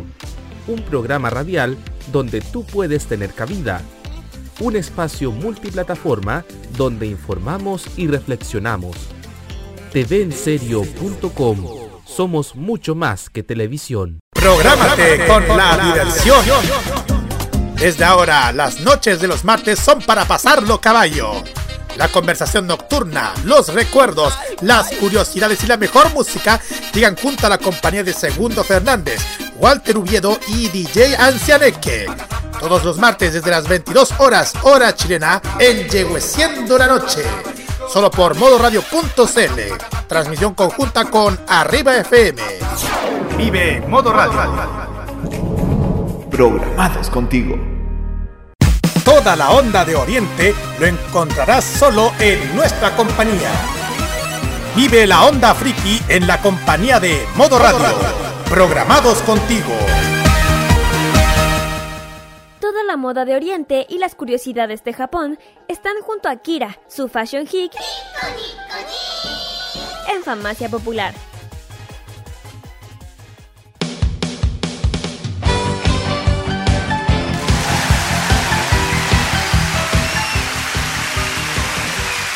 Así es, regresamos acá en esta farmacia popular por modo radio y vamos con el habitual, el habitual, la habitual sección de cada 15 días en donde Kira repasta la industria musical de Japón. En esta ocasión el Fashion Geek Music se tiñe de una cultura que para esta persona le encanta, que es la cultura del city pop. Todo lo que tenga que ver con ochentas, aquí está el que le fascina toda esa y Kira nos va a contar la cultura del city pop y cómo ha vuelto el auge a- en Japón en estos días. Kira, adelante nomás. Y lo voy a acompañar con música city pop, como corresponde. Vamos. Sí, perdón. Eh, claro, hoy vamos a dar eh, en el esto que está dando, que está resurgiendo, mejor dicho. Bueno, la música city pop de Japón está resurgiendo entre lo más entre lo más popular actualmente o saliendo de su escondite, mejor dicho. bueno, eh, el city pop como es un ya saben que es un género musical japonés surgido de los años 70 y 80 que está resurgiendo dentro de las escenas mundiales gracias en parte a la expresión de la cultura en internet. Bueno, el city pop, para que sepan un poco, que fue popular en Japón entre los años 70 y 80 con la cantante como Tatsuro Yamashita o Yumi eh, Matsutoya. Es ahora muy popular entre todo. eh, Hitoshi Kuru, eh, Kurimoto, o- autor de Basic of the City Pop. Eh, hoy en día se está haciendo un auge en YouTube que ha permitido que artistas del extranjero descubran canciones espectaculares, desconocidas incluso para los mismos japoneses modernos, de hecho. Bueno, el futuro de City tipo en Japón podría alcanzar el número uno en los Estados Unidos. Los, eh, de hecho, los cantantes canadienses de Rick and o The Weeknd es uno de los cantantes más populares del mundo. Cuando lanzó su quinto álbum, Dawi FM, en enero de este año, fue muy comentado. ¿Por qué? No, no por supuesto que siempre está en la noticia cuando lanza un nuevo trabajo, pero en Japón la noticia llegó desde de un ángulo diferente. La razón es una de que eh, la razón es una la- las, las canciones del disco Out of Time eh, de los créditos está la canción que aparecen los nombres de Tomoko Aran y Tetsuro Oda en la sección de compositores donde aparecen varios nombres de hecho la canción está acreditada como tal porque simplemente Make Pretends, el álbum del 83 de la cantautora Tomoko eh, de Fuyu Kukan. Eh, bueno, el álbum de Tower FM fue, ha hecho, fue, un gran éxito, alcanzado el número 2 en la lista de Billboard Estados Unidos no, todo, no todos los días un nombre japonés se acredita en un, en un álbum de éxito de esta magnitud. De hecho, eh, The Maid Pretend de Tomoko no era, no era absolutamente una canción conocida en los 83 cuando se publicó. Sino, no, de hecho, no tuvo ningún éxito, solo es una de las canciones más conocidas del álbum, para empezar. El propio álbum de Fuyu Fukan no se, no se vendió lo suficiente bien como para entrar a una lista de éxitos, de hecho. Aunque Tomoko ha tenido algunos éxitos y es conocida como letrista, probablemente es bastante espectacular como cantante.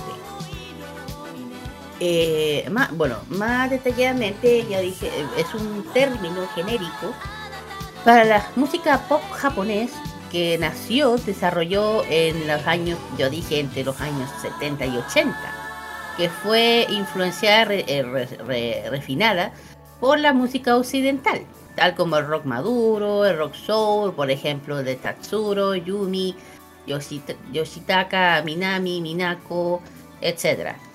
Y Japón, el término city pop se utiliza a menudo para diferenciarlo de música folk y las canciones populares que eran lo que era la corriente principal. Sin embargo, el término del city pop en sí mismo no es una, no es una denominación de, que existiera en esa época, sino que surgió posteriormente así la música con estilo a partir de los años 90. También suele denominarse así, aunque la calidad de la música era comparable a la de occidental, solo se trataba de música que exclusiva de Japón, eh, que excepción de, de cuantos títulos. Para, tanto como para nosotros, los japoneses pueden que no sean tan difíciles de encontrar las canciones originales, pero en el extranjero, a menos que sean un fanático considerable, aquí hay alguien, no tenía forma de conocerlas hasta ahora. Sin embargo, el auge que ha tenido YouTube y los servicios de streaming de música han, felicitado el acceso de cualquier música espectacular de cualquier país. Por lo tanto, es fácil imaginar que la música japonesa desconocida fue cada vez más descubierta por los aficionados de la música en el extranjero.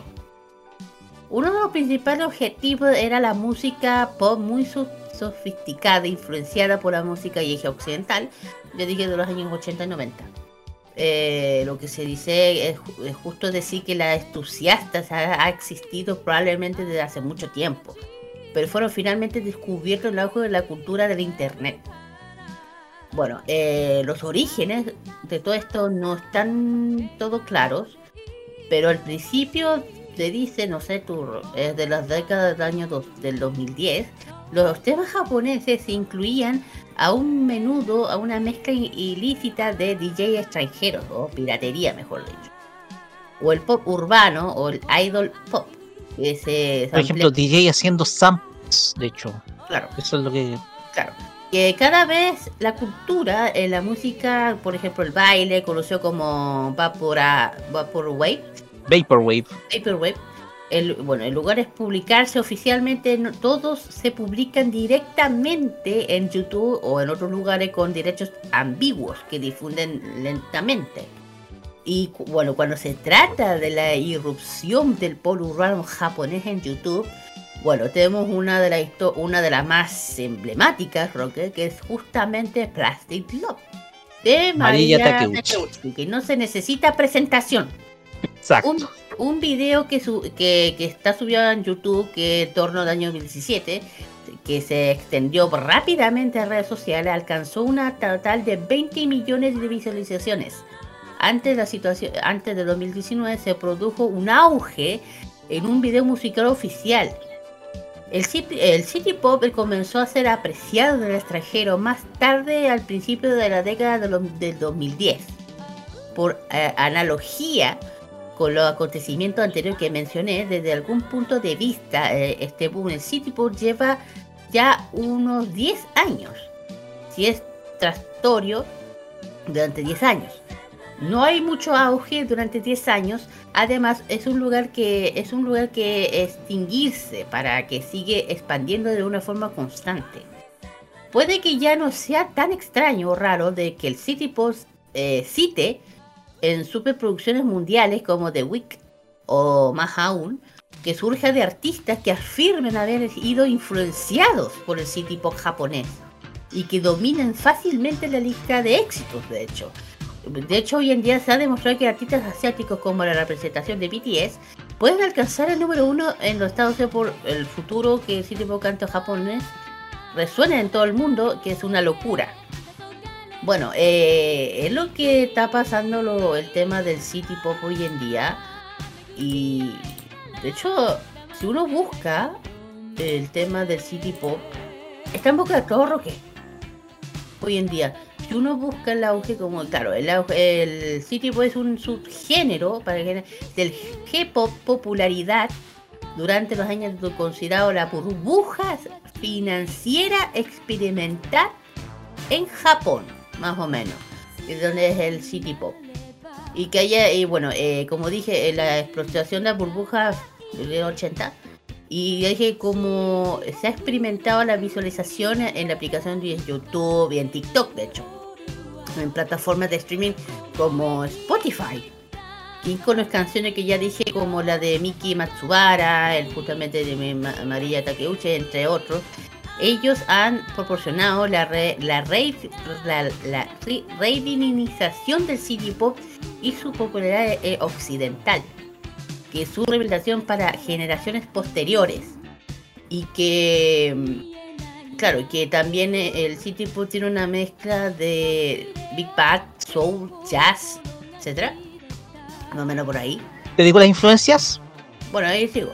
Del funk, del funk, dice, del funk, del boogie, del trans, eh, trans dance también, eh, también hablando de, ojo que... El, post disco también. El pop disco. Ojo que el City Pop era de la era Showa. La era Showa, que ya saben, es de entre los años 1926 hasta el 7 de enero de 1989. Ahí donde y el fallecimiento del emperador Showa. Claro, ahí donde ya, ya termina la era de Showa y empieza la otra la que recién salimos, recién hace poco salimos y salimos, entramos a Reiwa. Pero de ahí, de, de, sale. Y también, eh, bueno, en Tokio, nunca, una cosa que hay que se identifica como música propia para Tokio, una cosa así, que nunca duerme, es típicamente ambiente para. ¿Por qué estoy hablando de esto? Porque a altas horas de la madrugada en Roppongi, mientras varios empleados, rato de pedir todo el tema, eh, el super City Pop no solo influyente en la música, sino se toma una estética propia de su momento, inspirando los tonos cálidos, pasajes tropicales estética del arte del pop art. Y el final, bueno, el tema, bueno, durante la era Heian, al final de los años 80, eh, Japón eh, marca fuertemente la cultura japonesa, evidencia de la música inició la era Heisen, la que ya fue eh, el auge que otros géneros ha, traído, como Visual Kei, así como la evolución del idol, como nuevos fenómenos de gran masa. El cítrico fue agonizando hasta desaparecer su centro comenzando en los años 90. Sin embargo, no ha desaparecido del todo, puesto que muchas influencias que traspasan el Shibuya Kei, a la cual tomaron muchas influencias hoy en día que el cítrico ha traído consigo, y, la estética fue abandonada por completo eh, eh, por colapsos de la burbuja, todo con una inspiración de género. Bueno, uno se pregunta hoy en día, eh, gracias a YouTube, hay que decirlo, Roque, que el City Pop está, está volviendo a renacer de década de, del año 2010. de hecho, una cosa, no sé si te, te cuento, Roque, la influencia más notoria de otros zonas posteriores del vapor destacado varios remplings de Macros 82 y 99, quienes tomarían muchas influencias del género, de hecho. Y bueno, eh, de lo demás, pues es lo que más se puede decir que gracias a hoy en día el City Pop perdón, el City Pop está haciendo realmente, está reviviendo nuevamente gracias a todo. De hecho, aquí tengo lista de artistas y grupos, grupos, rock grupos, aparte de artistas, hay uno que se llama Cindy, uno que es eh, Tomo Karan, Shisato, Takoi, eh, Takao, perdón, eh, Seiko Matsuda, Miho, Nakayama, Akira, Terou, Pink Lady, Piper, eh, Tomoko Mayumi, Wink, Yukika, eh, Tatsuro, bueno, Tatsuro Yamashita. Eh, el padre del City Pop, claro. el rey del City Pop, digámoslo. Claro. Eh, Omega Tribet, Kinko Hamada, Kaoru Akimoto, entre otros muchos más. Bueno, aquí uh, la palabra se nos da a Roque porque el que más estamos metidos. Sí, es, el tema acá es que, eh, a ver, el fenómeno City Pop es reciente. Uh -huh. Reciente, o sea, es de finales de la década de los 2010. Porque ustedes se recordarán, junio de 2019, yo coloqué una canción en, eh, en este programa, por primera vez. Y esa canción fue Plastic Love Esa canción llevaba hasta esa fecha 50, más de 50 millones de reproducciones. Lo que te hablaba de que era un tema altamente reproducido por las personas, por la gente. Después el algoritmo de YouTube me fue entregando más títulos y más artistas que yo que uno no conocía a medida que tú ibas investigando ya te dabas cuenta cuál era el destino que habían tenido porque yo te cuento. Eh, yo te cuento. Hay diversos artistas de la década de los 80 en Japón que desaparecieron y algunos pocos continúan su carrera. Y gracias al boom del city pop creó un culto sobre todo en occidente eh, muchas de esas artistas salieron del retiro. Ya salieron del, del, retiro. Algunas siguen retiradas. Por ejemplo, el caso eh, de, de Meiko Nakahara, que, que una de las artistas más exitosas del género City Pop, están todavía retiradas y abandonaron definitivamente la música. Hay otras que todavía siguen ligadas a la música, como Akina Nakamori, que fue para muchos la idol de la década de los 80 en Japón. También hay otra, está la misma María Takeuchi que todavía está ligada a la industria, pero está ligada al mundo de la composición musical y trabajando, trabajando con las discográficas junto con su esposo, que es Tatsuno Yamashita, reina y rey del city pop. Otras que lamentablemente están fallecidas, como lamentablemente la cantante Cindy, que también tuvo mucha popularidad, además de eh, Miki Matsubara, cuyo canción eh, Stay With Me reproducidas en todas las redes sociales. Entonces, eh, el auge del City Pop le cambió la vida recientemente a muchos artistas hoy en día. Algunos abrieron redes sociales y otras volvieron a presentarse a nivel artístico. En Reddit existe una comunidad que es la comunidad City Pop, donde hay gente tanto de Estados Unidos, Canadá y Europa y también Latinoamérica, en donde muestran con orgullo todos los vinilos que tuvieron que importar desde Japón para que les llegara, y vinilos de artistas city pop. O sea, esto ha permitido, y tú hablabas de una pequeña burbuja, porque ha permitido reactivar las ventas de la industria discográfica japonesa de producciones musicales completamente del pasado. Hay otras que todavía siguen vigentes. Yo me olvidaba Junko Hashi, que también sigue vigente hoy en día. Junko Yagami, quien conocimos en Chile porque representó a Japón en el Festival de Viña y que hoy está radicada en Estados Unidos. Y hay una gran infinidad de artistas japonesas que lograron revivir gracias al City Pop. Y como lo habías contado, la influencia del City Pop es claramente tres tipos de estilo el soul, el jazz y el funk. Artistas como Herbie Hancock, Al Jarreau, George Benson y varios otros de raíz afroamericana sí. han sido los que influenciaron este estilo musical. Porque en un principio varios artistas se dedicaron al rock, pero lograron adaptar el rock a estos estilos un poquito más soul.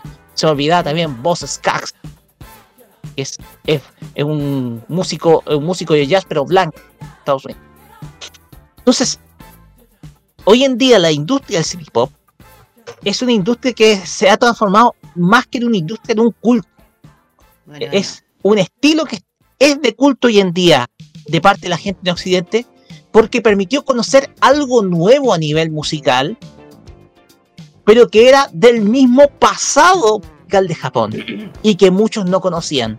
Pero que gracias a este auge y de, par de mi parte, porque también me puse a investigar mucho, como yo, yo amo todo lo que es la cultura de los 80, especialmente la música, sobre todo el disco, el funk, el pop de la década de los 80, el new wave también, porque yo crecí, fui niño en los 80. Esto me hizo me hizo adorar más la década. Sobre todo en un Japón que estaba viviendo ya los últimos años de bonanza económica en la década de los 80, hasta, eh, hasta, la, hasta, la, hasta el, gran declive de la década de los 90.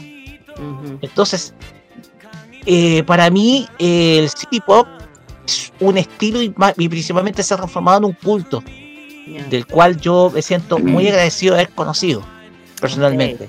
Vale, vale. Carlito, Danito, opiniones, please. Carlos. Estaba muy. Sí, que estaba mm, escuchando toda la conversa y yo me quedé, me quedé sorprendido de todo lo, que ustedes comentaron. Sobre todo una cosa, mm, lo que dijo Roque. En 2019 escuchábamos el, uno de los primeros City Pop como era de María Takeuchi aquí en, aquí en este programa. Y yo recuerdo exactamente que cuando fuimos a, una, a un evento Harajuku entrevistamos a una a una fanática ah. de María Takiruchi, no sé si te acordáis, Roque. Sí, la entrevistamos. Sí, sí, me acuerdo. Fue el 2019, si no me equivoco. Sí. Está con una polera de María Takeuchi. Exactamente, de hecho, bueno, ustedes la pueden ver a través del Facebook de Farmacia Popular este, este momento, también en el Facebook de Modo Radio. Y ahora me doy cuenta el por qué eh, el por qué el tema del City Pop la estaba, estaba arrasando a lo largo de todo este, de todos estos años que, llevamos ahora, sobre todo en no solamente digo el tema de la pandemia, sino que a nivel de, esta década. el City Pop resucitó gracias a todo lo que ustedes comentaron y gracias a ello ha podido resurgir muchísimo el tema de la música pop japonesa hasta, nuestros días. Y de hecho, tú mismo comentaste de muchos artistas. Eh, tú misma quiero mencionarte a Wink. Comentaste, mencionaste a Wink.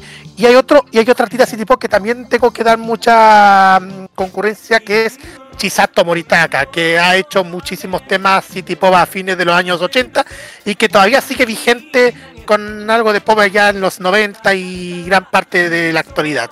Y la canción 10-3 también se volvió viral, el videoclip apareció en el, en el algoritmo y, logró millones de reproducciones.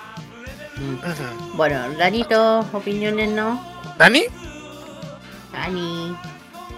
Bueno. Ta, ta, ta, ta, Haciendo los ajustes por ahí. Ya no importa. Bueno, espero que les haya eh, sabido más lo que es el City Pop, de dónde empezó el tema del surgimiento hoy en día, ya ahí saben. Vamos con las dos canciones justamente.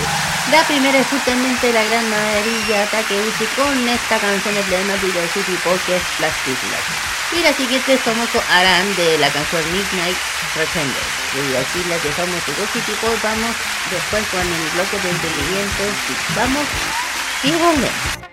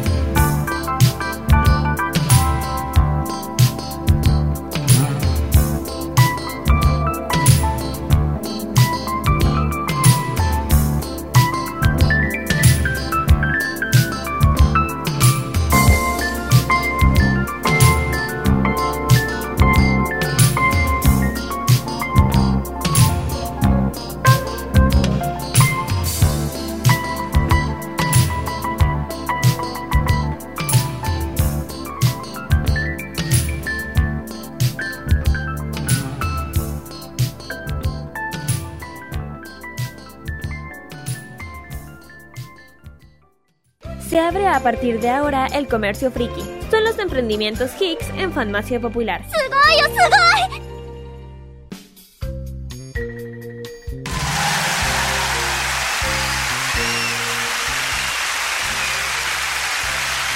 Muy bien, chiquillos, ya hemos vuelto ya de lo, de lo que se llama del chiquito.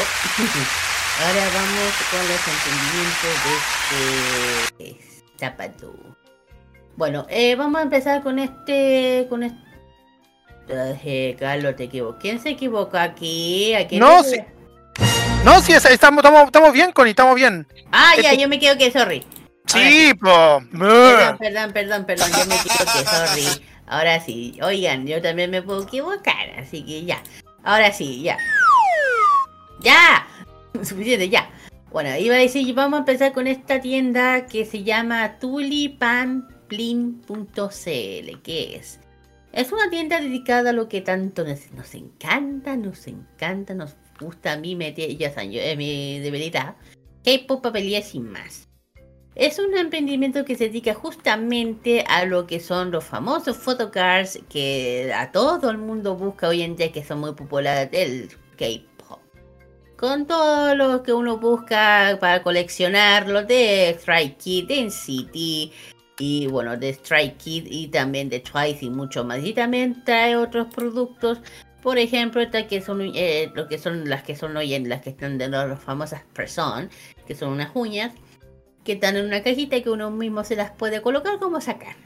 siendo yo experta en esto, en ese tema. Bueno, ahí pues, bueno, trae muchos productos, como digo yo, de Star de Mini, por ejemplo, cosas de las Twice.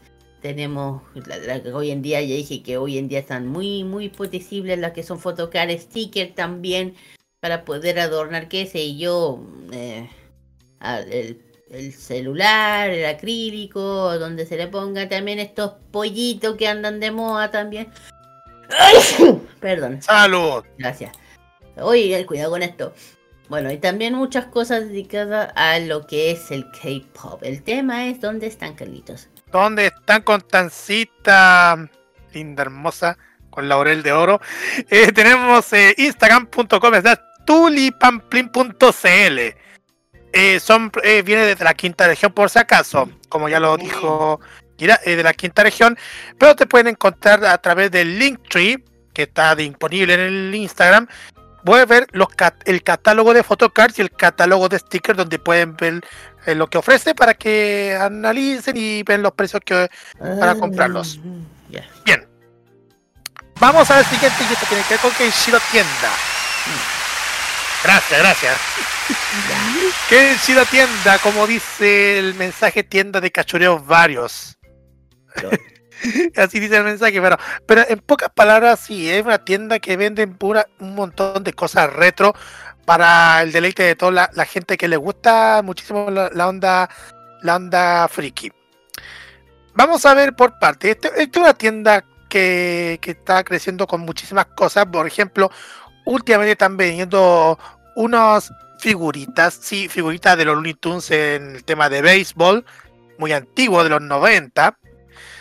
También están ofreciendo hartos revistas de cómics antiguas. Por ejemplo, estos cómics de la abeja maya del, del año 82. Exacto, hay, hay, los cómics de la abeja maya, lo están vendiendo a 2500 cada uno. También hay muchos stickers, eh, stickers de Peanuts, o sea, de Charlie Brown y Snoopy, para el que, que si hacer alguna cuestión de regalo. Eh, tenemos, tienen también un montón de figuras especiales de, de merchandising de películas, también de, de otros de los personajes. Es como que re- reco- recuperan algunos artículos que fueron vendidos en alguna cajita feliz de McDonald's en los 90. Sí, es que yo estoy viendo que venden una, un jueguito esa de estrellita, de esa para mover, girar la, la, pol- la bolita de, de metal. Esa de, con la imagen de un tal Birdie. Sí, sí, sí, estoy viendo. También hay muchas figuras de, todos los personajes, ya sea los clásicos y los modernos. Una figura de Arnold, también hay unos de frutillita también. Espérate, espérate, están vendiendo este robot de. Ok, ok. De perdi ese de perdidos en el espacio. Sí, sí, sí, por eso. Peligro, peligro, peligro. ¿Qué onda con esto? También, mira, mira, también están vendiendo títeres, obvio. Ahí vende un títere de Huckleberry Hound también. Sí.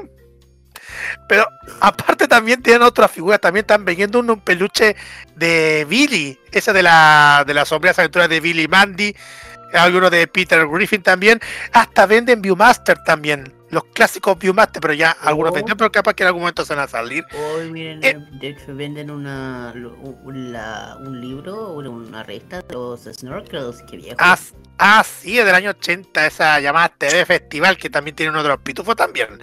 Y hasta rompecabezas y algunos que, que son las chapitas, chapitas o también tazos, como lo quieren llamar, y trading cards también.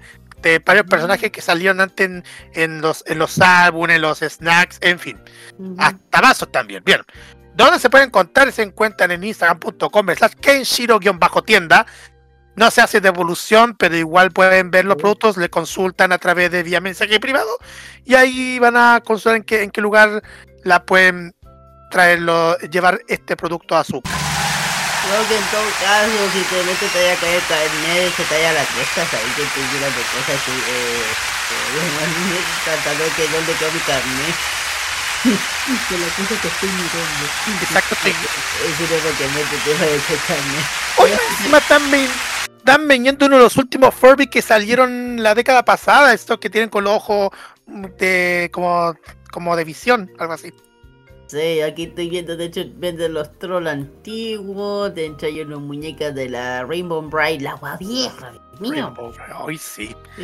Pero tam exactamente. Pero también hay muchísimos momentos friki que podemos detallar Oh. porque eh, la Ota Gamer, por ejemplo, porque hablamos directamente de los avisos clasificados. sí. Eh, Ota Gamer, si me dan el momento, buscar, ahí está.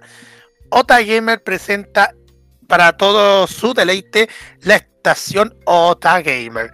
Esta será el domingo 11 de junio de 11 a 19 horas en la piscina municipal Los Nardos 5880, estación central Metro Estación Las Rejas. Va a haber música en vivo, competencia, cosplay adulto, K-pop random, Just Dance, Zona Gamer, concurso también picante, eh, Annie Singers invitados, su Kitida Fabres Covers y la animación de Claudio PC, que le mandamos, la cual mandamos un saludo. De hecho, yo vi el programa de Claudio PC aquí en el canal digital ese de yo yo. En fin, Ya, 11 de junio de 11 a 19 horas, piscina municipal, estación Ota Gamer. Kira. Ajá. Bueno, la siguiente es showroom de cohete lunar. Ilustrazo, ilustradores, tiendas, skate, al- eh, álbum del K-pop y mucho más. Esto se va a hacer en la calle Estados Unidos 395. Es un showroom para apoyar a los chiquillos que ya saben tuvieron un tema. Y hablando del cohete lunar, se viene algo espectacular, eh, maravilloso. Postulación abierta. Eh, ¿Por qué? Es- eh, Este es Festival Cohete Lunar. Ah, la próxima, la próxima. Sí. Festival Cohete Lunar que se van a hacer el 19 y 20 de agosto. Ah, agosto. Des- Carlos. De- Se llama The Save de Cohete Lunar agosto, sábado 19, domingo 20 de agosto, de las 12 hasta las 7 de aquí. Nos fuimos a lo grande, al Centro Cultural Estación Mapocho. Van a ver todo lo que ya están abiertas las postulaciones para todo tipo de artistas, emprendimientos, ilustraciones, cerámicas, diseñadores de ropa, etcétera, y full track hasta el 30 de mayo, para que aprovechen chiquillos. Y yo aquí, yo me, yo me, yo me, doy el lujo que sí vamos a ir, porque hemos estado apoyando este, este evento desde que Si es, si es que la estación Mapocho permite la utilización gratuita. Yo sí, sí creo. Bueno, en fin. Bueno, todo, todo depende, Kira, todo depende.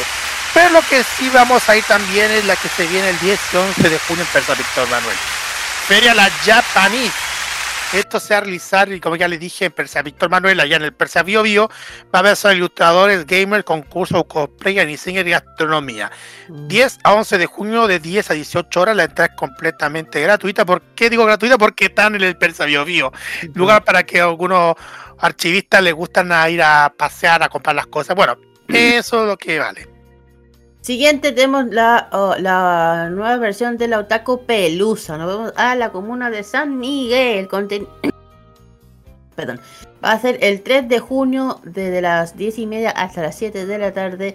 Contenido 100, 100 emprendimientos juveniles dedicados a la cultura Z, gamers y otaku. Zona eh, TSG para que aprendas a jugar cartas.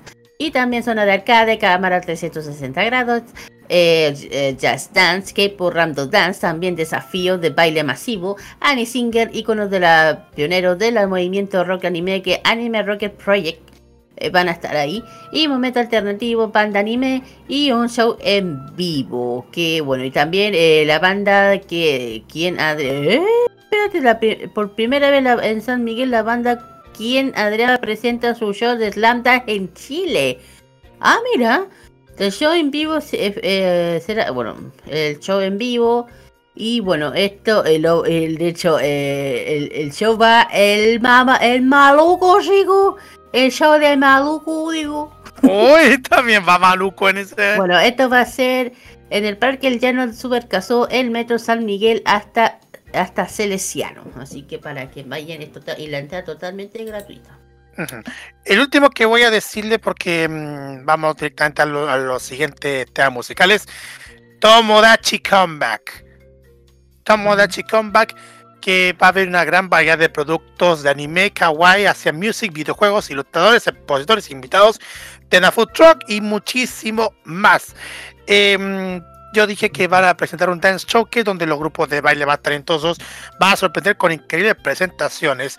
En fin, muchísimas cosas que van a traer dentro de la Tomida Comeback que se realizar en el Parque Cultural de Valparaíso, en la ex cárcel. Esto será el domingo 4 de junio, de 11 hasta las 7 de la tarde. La entrada es completamente liberada, chiquillos, para que vayan.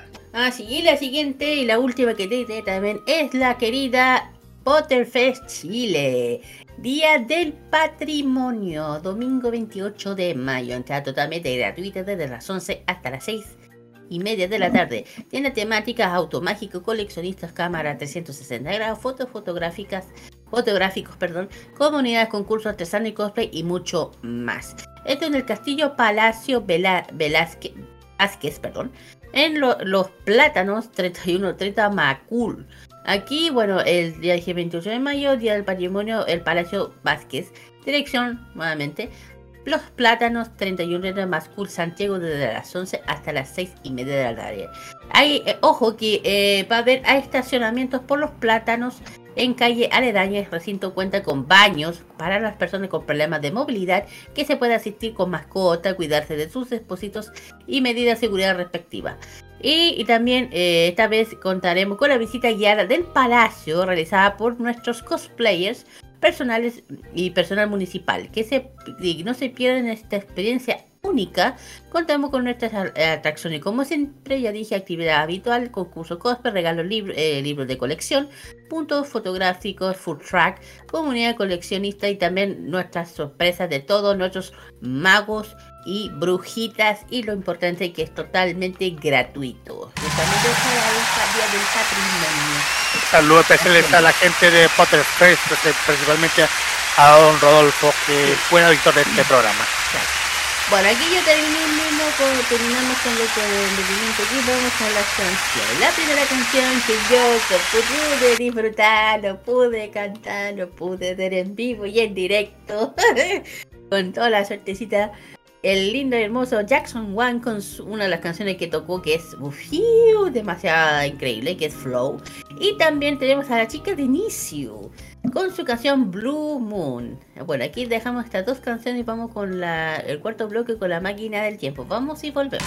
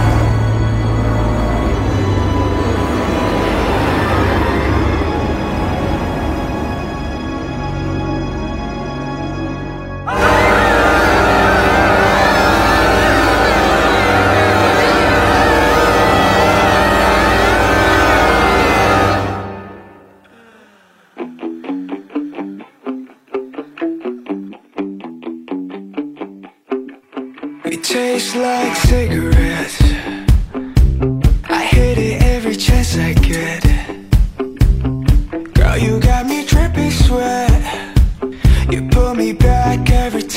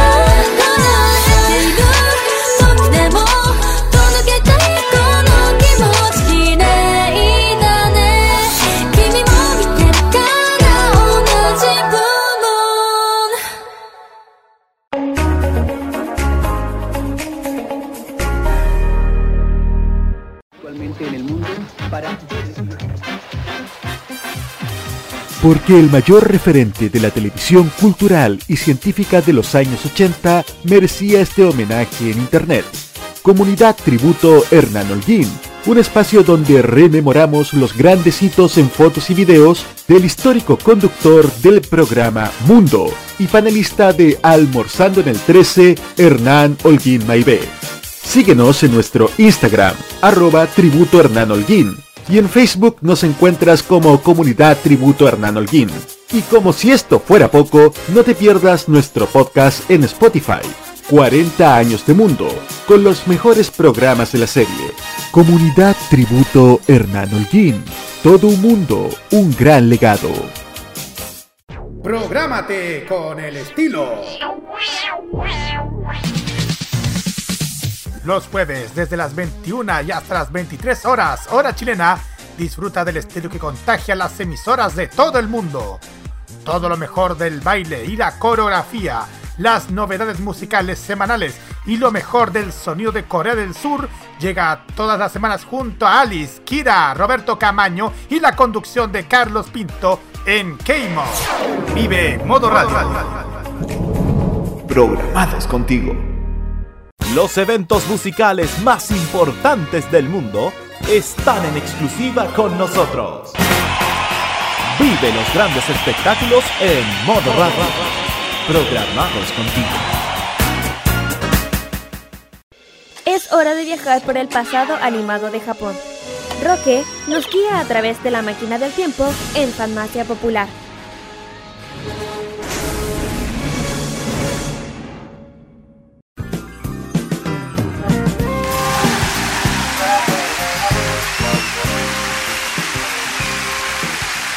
Seguimos acá en Farmacia Popular por modo radio y llegamos al momento en donde nos invade la nostalgia y llenamos de recuerdos este ambiente con la máquina del tiempo. En esta oportunidad se traslada a la fecha del 7 de octubre de 1982 para recordar una de las series más inolvidables de esa década, sobre todo proveniente desde Japón. Esa es la intención de esta sección. Sin más preámbulos, vamos con el sonido de la banda sonora.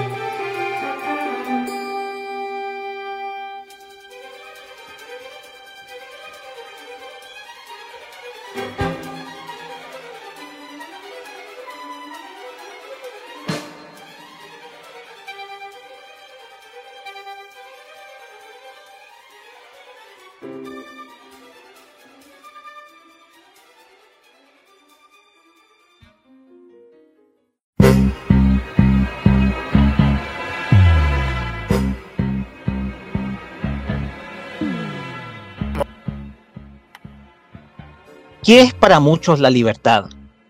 Algunos la confunden con libre albedrío, libertinaje.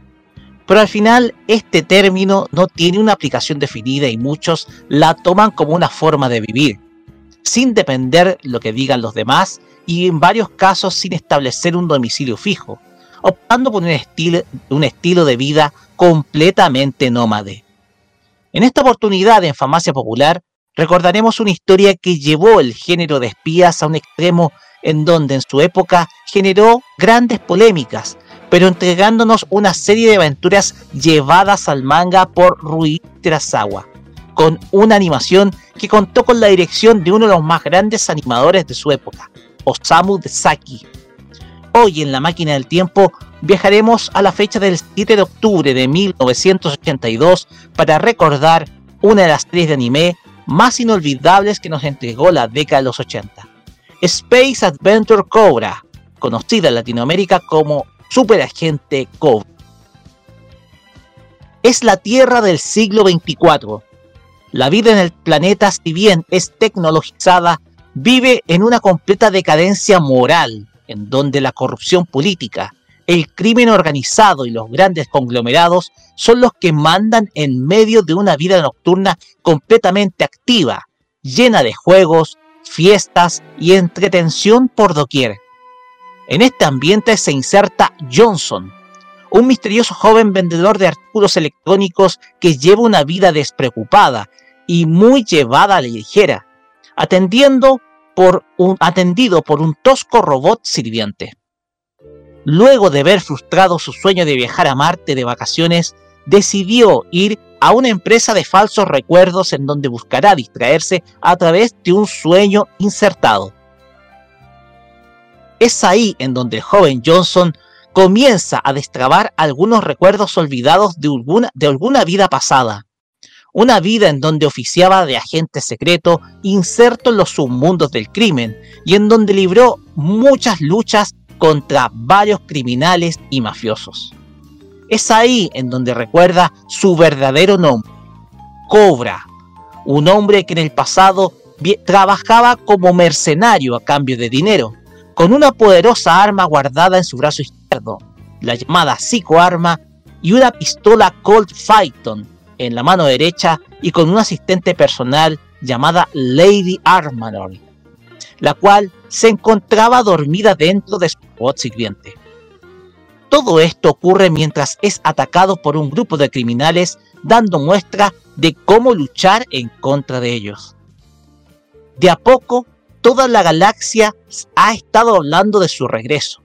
Sin embargo, nadie lo reconoce en un principio, pues no solo había dejado atrás su pasado, sino que había cambiado su rostro a través de una cirugía plástica y habiendo cambiado su largo cabello negro a un corto cabello rubio.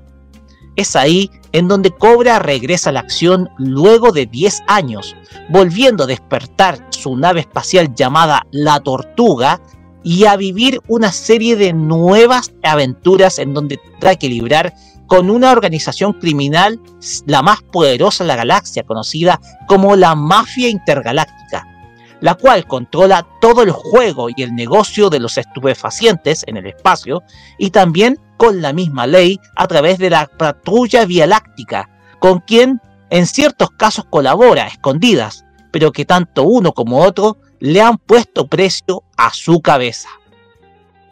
Comenzaremos describiendo los personajes de esta historia, comenzando por el protagonista. Cobra es el protagonista de la obra, tiene 30 años de edad y al momento de iniciar la serie se dedicaba a ser un vendedor de artículos electrónicos empleando el falso nombre de Johnson. En el pasado, era considerado como el mayor pirata espacial y espía de toda la galaxia, a quien no le temblaba la mano asesinar en caso de verse comprometido y de realizar las tareas más peligrosas propias de un agente. Tras retirarse, decidió borrar todos sus recuerdos de su vida anterior mediante amnesia inducida y hacerse un completo cambio de rostro para asumir una nueva vida pacífica. Sin embargo, decide volver a la acción al verse amenazado en la Tierra por el crimen organizado, luego de ganar mucho dinero en un casino controlado por la mafia. Luego de esto, decide volver a la acción, abandonar la Tierra y volver a vivir sus viejas aventuras esta vez como un mercenario con una vida nómade. Es de un carácter muy despreocupado, descrito como un vividor y amante de las bellas mujeres, pero que en el momento del peligro sabe cómo actuar. Esconde en su brazo, eh, un brazo, en su brazo izquierdo, un poderoso cañón láser conocido como la psicoarma, la cual permite manejar disparos de rayos a su voluntad empleando su cerebro. Además, de emplear un clásico revólver Colt Phaeton, el cual maneja con su mano derecha.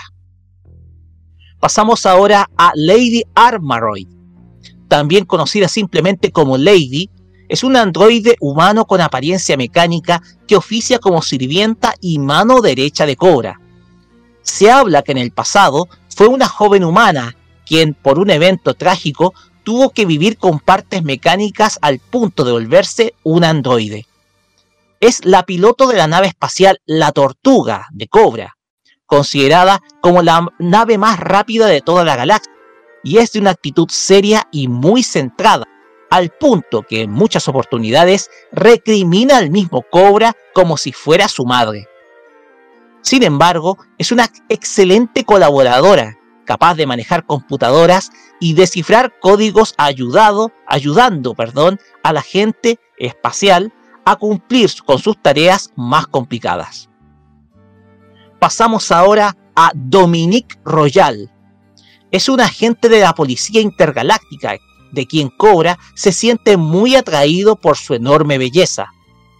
Es hija de Nelson Royal, un antiguo pirata que guardó un misterioso tesoro buscado por la mafia y cuyo mapa se encuentra estampado en la espalda de sus tres hijas, siendo Dominique una de ellas. Es de un largo cabello rubio, muy voluptuosa y con una belleza que encantó a Cobra al punto de reconocer sentirse enamorado e de incluso trabajar para ella como si fuera un subalterno más. Sin embargo, esa belleza contrasta con el enorme sentido de responsabilidad que tiene, la cual la ha hecho actuar como agente infiltrada en una de las células de la mafia conocida como Snow Gorilla. En su espalda guarda un tatuaje de una mariposa, el cual representa la marca de la clave del tesoro de su padre. Pasamos ahora a las hermanas Jane y Catherine Royal. Son dos mujeres que forman parte de la familia de Dominique al ser sus hermanas biológicas y que guardan el secreto del tesoro de su padre, el pirata Nelson Royal. Jane es la mayor y oficia como una casa recompensas, asesinando y capturando criminales a cambio de dinero. Es hermosa, pero muy ruda, y en su momento se siente interesada por Cobra más por su alta recompensa que guarda su cabeza, para después interesarse en hacer un trato con él a cambio de encontrar el paradero de su otra hermana, Catherine, quien vive en un planeta muy tranquilo oficiando como profesora de una pequeña escuela. Al contrario de sus dos hermanas, es Catherine es mucho más pacífica y tranquila, contrastando con la imagen de ellas con un cabello completamente castaño y de una belleza intacta. Ambas guardan en sus espaldas el mismo tatuaje de mariposa de Dominique y poseen un contacto intuitivo tanto que al momento de morir se fusionan con el alma de su única hermana con vida. Pasamos ahora a Crystal Boy, también conocido como Cristalino. Es un asesino de la mafia intergaláctica que se encarga de buscar a Cobra luego que ésta se enterara de su regreso, además de buscar capturar a Jane y sus hermanas por el tesoro que guarda en sus espaldas. Es de un carácter muy pasivo pero a la vez muy frío. Es un criminal que no siente remordimientos en asesinar y Cobra se convierte en toda una opción para él. Su cuerpo está hecho de cristal y es resistente incluso a cualquier pistola láser. Pasamos ahora a Sandra.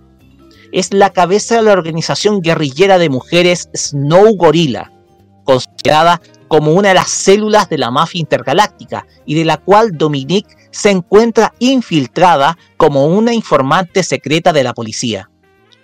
Luego de enterarse de la presencia de Cobra y de enterarse del rol doble de Dominic, decide perseguirlos para asesinarlos, no sin antes buscar el tesoro del pirata Nelson. Es de una actitud muy cruel y maquiavélica, tanto que castiga con la muerte a cualquiera de sus subordinadas que la traicione. Pasamos ahora a Lord Salamander. Es uno de los principales antagonistas de la obra. Es un hombre con poderes psíquicos quien en el pasado ofició junto con Sandra como uno de los principales soldados del antiguo Pirata Guild y que trabaja para la mafia intergaláctica como uno de sus más poderosos sicarios. Tiene el poder de materializarse mentalmente haciéndolo casi invulnerable. En el final de la obra se revela que es una reencarnación del dictador alemán Adolf Hitler, el cual es manejado a distancia por un ser postrado en algún lugar secreto de la galaxia. Pasamos ahora a Doug, Pumpkin, Bud y Zack. Son cuatro antiguos camaradas de Cobra en sus aventuras por el espacio y que hicieron de equipo en cada una de sus misiones.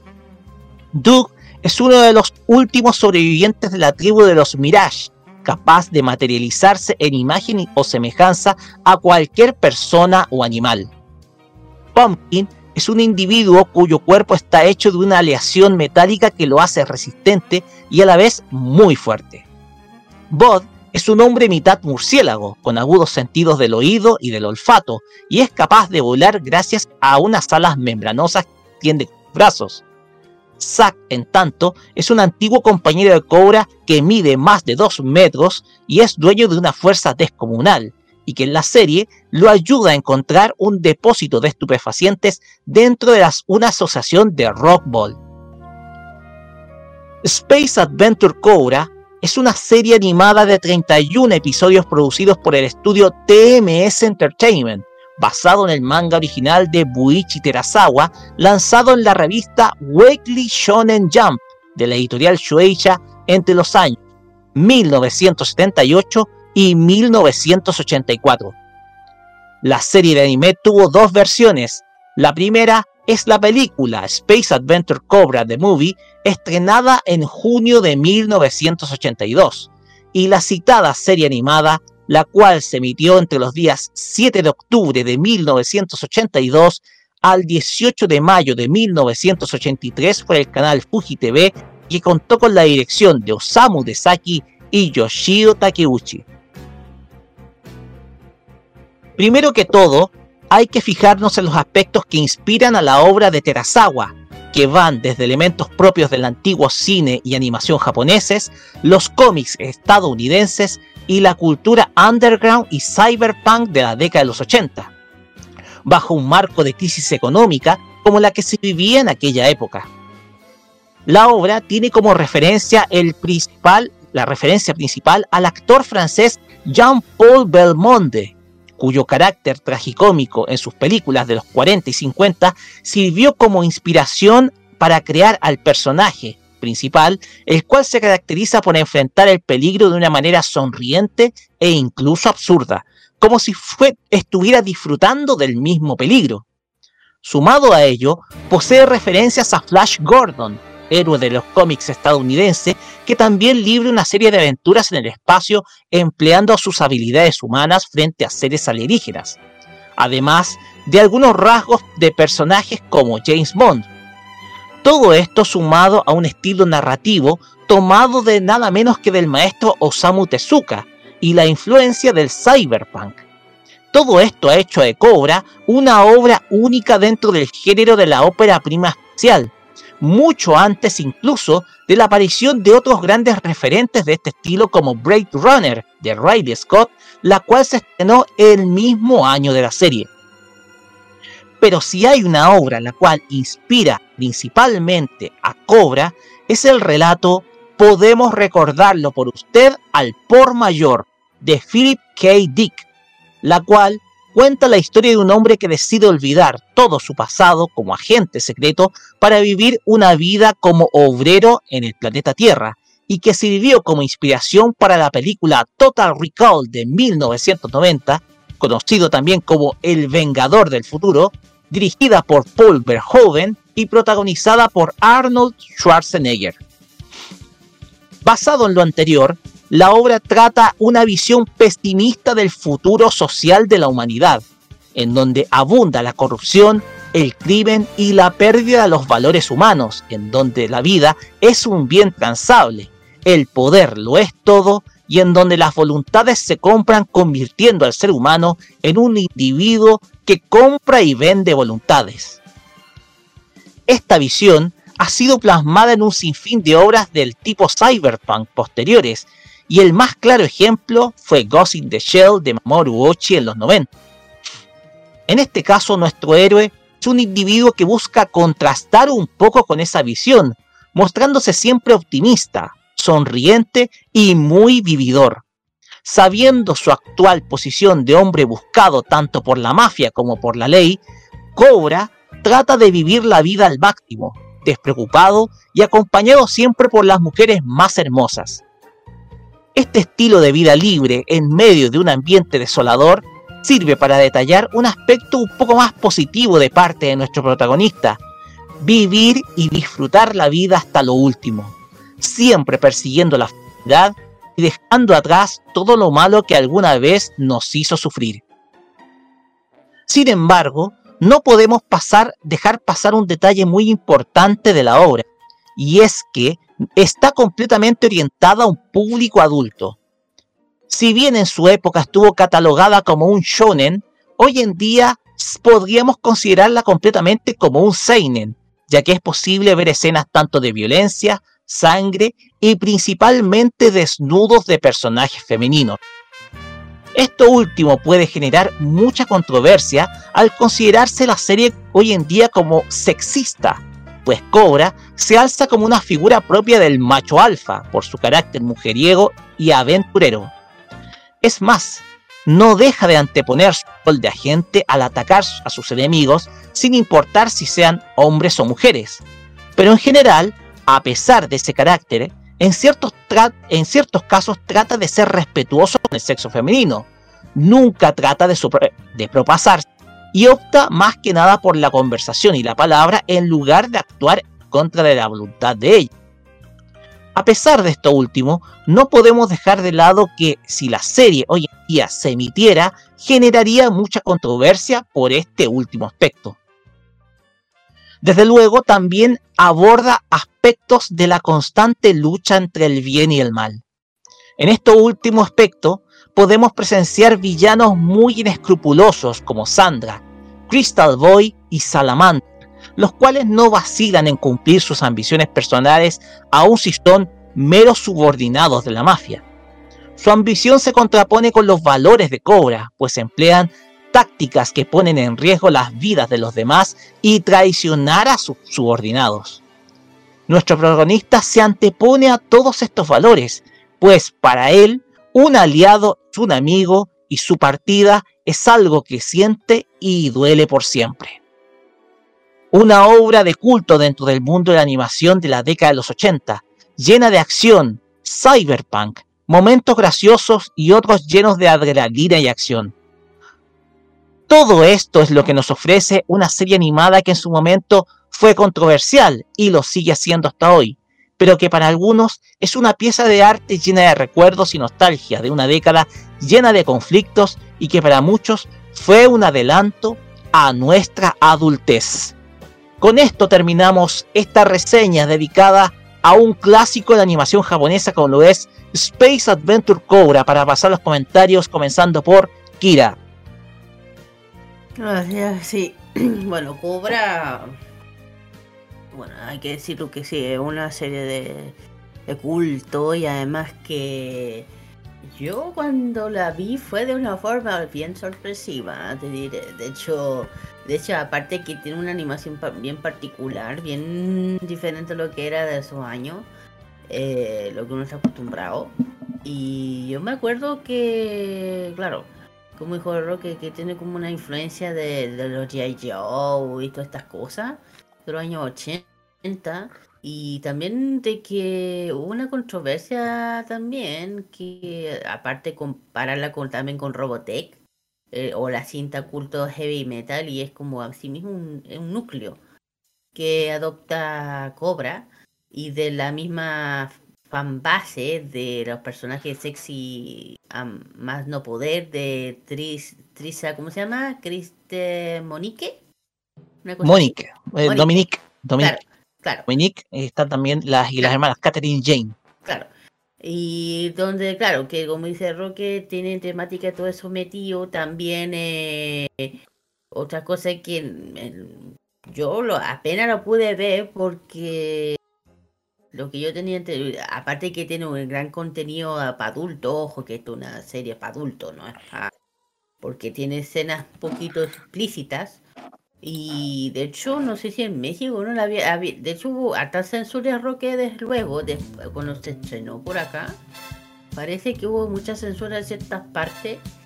Y, y el 80, sabes que en 82, sí, eh, y otra cosa que también hacen mucho el tema de Cobra, como, como dije, dijo Rocket, James Bond, Flash Gordon o Han Solo, que si también lo meten ahí.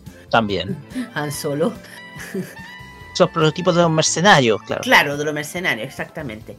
Y nada, pues yo digo que, bueno, aparte que, Carlos no lo abrirá, pero claro, tiene aparte una película que también es de la misma época, de los 82 que ya, es lo mismo. De hecho, si uno ve un poco la portada, pero no tengo nada contra eso, se parece un poco entre una mezcla de Star Wars con el eh, viaje a las estrellas, no sé por qué.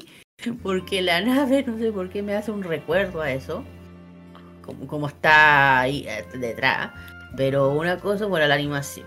la, la, compañía este TMS la que hizo esta, de lo que me acuerdo. De hecho, esta es la misma encargada que hizo varias películas reconocidas, Roque, como Akira, eh, El Parásito que ganó, acuérdese la, la película coreana que ganó el Oscar. Y también otras como Lupin 3, que es eh, otra de la antigua. Y también, ¿cómo se llama esta? Bueno, la, la, que estuvo detrás de la serie de Doctor, de Doctor Stone. Y otras cosas más. Y yo digo, si la quieren ver, ahora se puede ver de forma. De hecho, la, la daban en etcétera, doblar.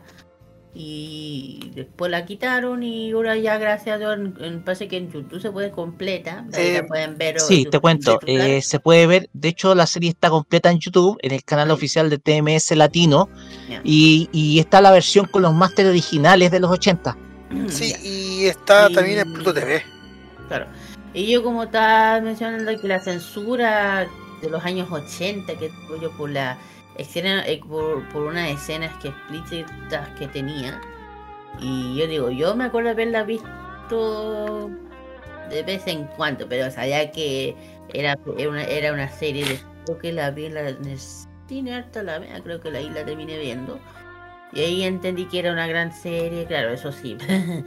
y otra cosa que también tiene un personaje que es en a, una acusada del síndrome de Estocolmo, Roque. Una cosa que se pasó del arte pop en la plenitud. Y bueno, eso es lo más que puedo decir. Si alguien la quiere ver, adelante. Eso sí, si no está acostumbrado a la animación. Daniel Brulé, Sale. Eh, sí, hablando un poco de eso, ya que mencionaste un poco el tema de la animación, hay algunas eh, se llaman algunas producciones que se emitieron después del, eh, de la serie original, porque el manga original comenzó en el 78, terminó, terminó en el 84. Y no se abarcó en la totalidad, de hecho. Claro. Y el anime fue del 82 al 83. Pero después, eh, eh, en lo que es el manga, salió otro manga llamado Cobra Seinaru Kishi en el 86. Eh, Seinaru Kishi Densetsu, perdón. Eh, después en el 95 sale The Psycho Gun. Y en el 2000 sale eh, Space Adventure Cobra Magic Doll. Y en lo que es anime salieron ovas en el 2008 y en el 2009. En el 2008 salió la adaptación de Psycho Gun. Y en el 2009, si no me equivoco, salió Time Dive. Así que hay algunas producciones que ya no, no- son tan de los 80, así que si algún no le acomoda un poco más eh, como para eh, entrar un poco en lo que es eh, la franquicia o la obra, pues ahí ya tiene algunos datitos para, para ir viendo. Y hay otra cosa que me llamó mucho la atención y yo dije, menos mal que no lo hicieron. Eh, es que en el 2011 eh, habían pensado en hacer un live action, un- una, una serie live action de, de Cobra, pero que eh, después se retrasó a 2013 su producción y finalmente en el 2018 se anunció eh, eh, que se había desechado el proyecto porque eh, en- justamente en esos años estaba lo que es Guardianes de la Galaxia, o sea, la producción de Guardianes de la Galaxia y se estaba retomando también los proyectos de Star Wars. Entonces, eh, como que tomaron la decisión de ya no, no seguir con el proyecto live action de, Mm. de, de esta serie, lo cual agradezco porque ya sabemos lo que pasó con los live action. Así es. Carlos, vamos con el doblaje. sí, y lo voy a el cual se hacer. realizó en Los Ángeles, California. Sí, lo voy a hacer tan rápido porque ya nos pasamos de largo. El doblaje estuvo realizado en el estudio de doblaje Magnum, la dirección estuvo a cargo de Roberto Alexander, quien también hace la voz de Cobra. También han participado muchísimos actores de doblaje, por ejemplo, tuvo Begoña Plaza, Rocío Robledo, eh, Rocío Gallegos, también estuvo, obvio, Marcela Borde, la queridísima An- Anaís de. Guerra de las Magias, Edgar Waid, eh, Eduardo Benjumea, Alfonso Caralero, Javier Pontón, Gloria González, entre otros más. Eh, les digo una cosa, esta emisión, la emisión de la serie, como ya dijo la Connie que se había transmitido por etcétera, pero anteriormente, ya, allá en los 90 se transmitió por televisión nacional. Allá, tipo 90, 91, no sé en qué año, pero sí lo pasaron en TVN por allá a comienzos de los 90. Eh, se metió por otros canales de Latinoamérica y Europa, porque también se emitió la su versión latina en, Europa, principalmente en España, y ahora estuvo en Prime Video, y ahora actualmente se está difundiendo a través de Pluto TV, por si acaso. O sea, la serie K se estrenó en Chile en ah, iniciando la década de los 90. Exactamente. De hecho, de hecho apareció un ahí en YouTube apareció un extracto de ese del opening que también los mismos de TMS subieron el máster original. Eso para concluir ya, mm. roca el tiro para la parte final.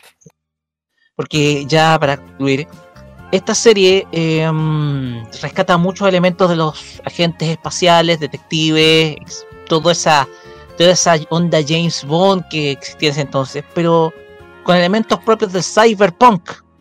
Recordemos que es todo un universo, una humanidad decadente, y desde luego hay reflexiones detrás respecto a lo que a lo que se ve en un futuro, un futuro desolado, porque esto coincide con la década, la década de los 80, muestra un, una explosión del cyberpunk.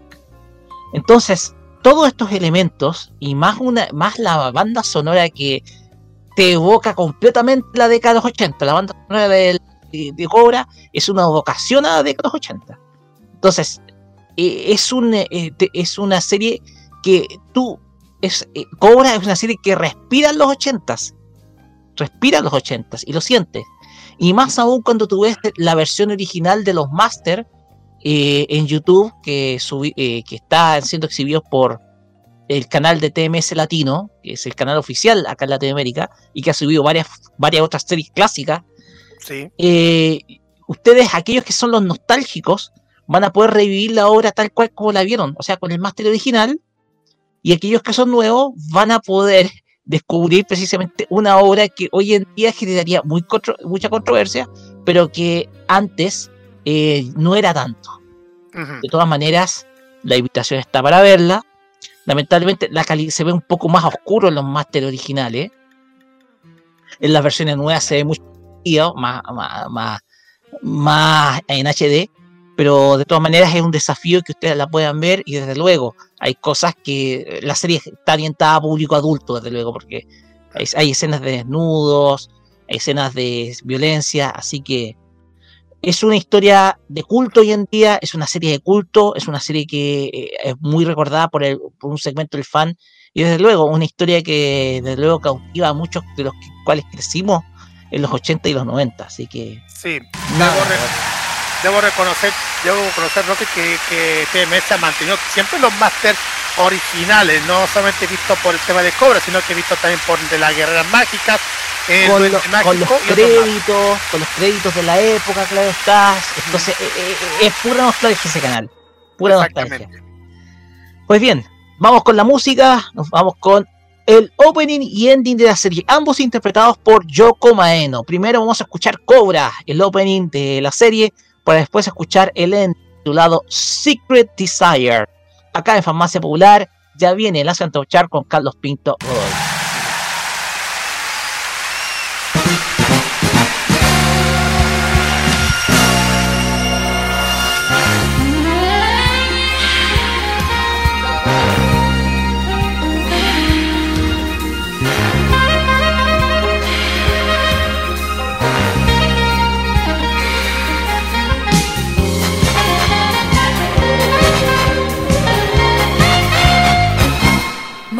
を包むミッナイト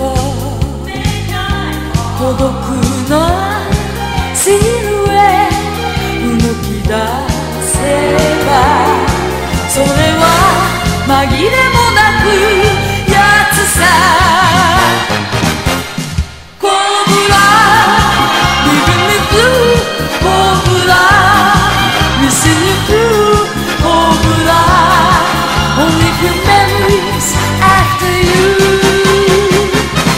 背中にまといつく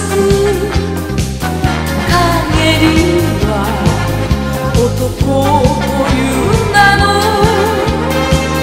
物語許されるはずもない。Peace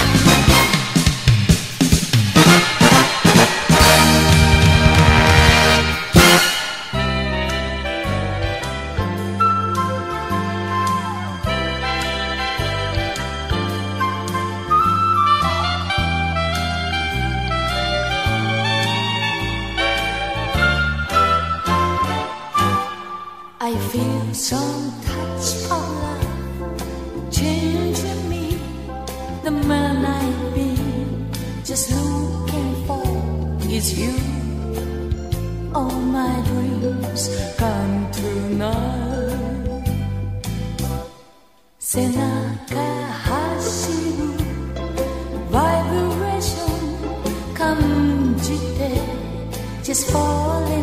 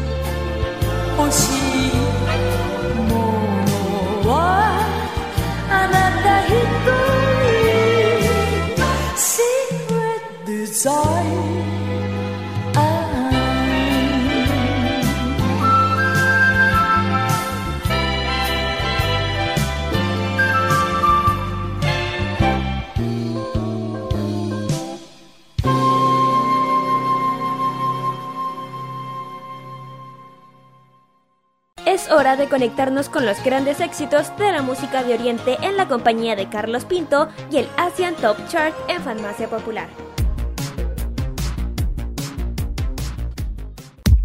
Continuamos en Farmacia Popular por modo radio y vamos directamente a conocer los éxitos que han sonado en Filipinas en este Asian Top Chart. En el número 10 está Shanty Doppy con este tema llamado City Girl.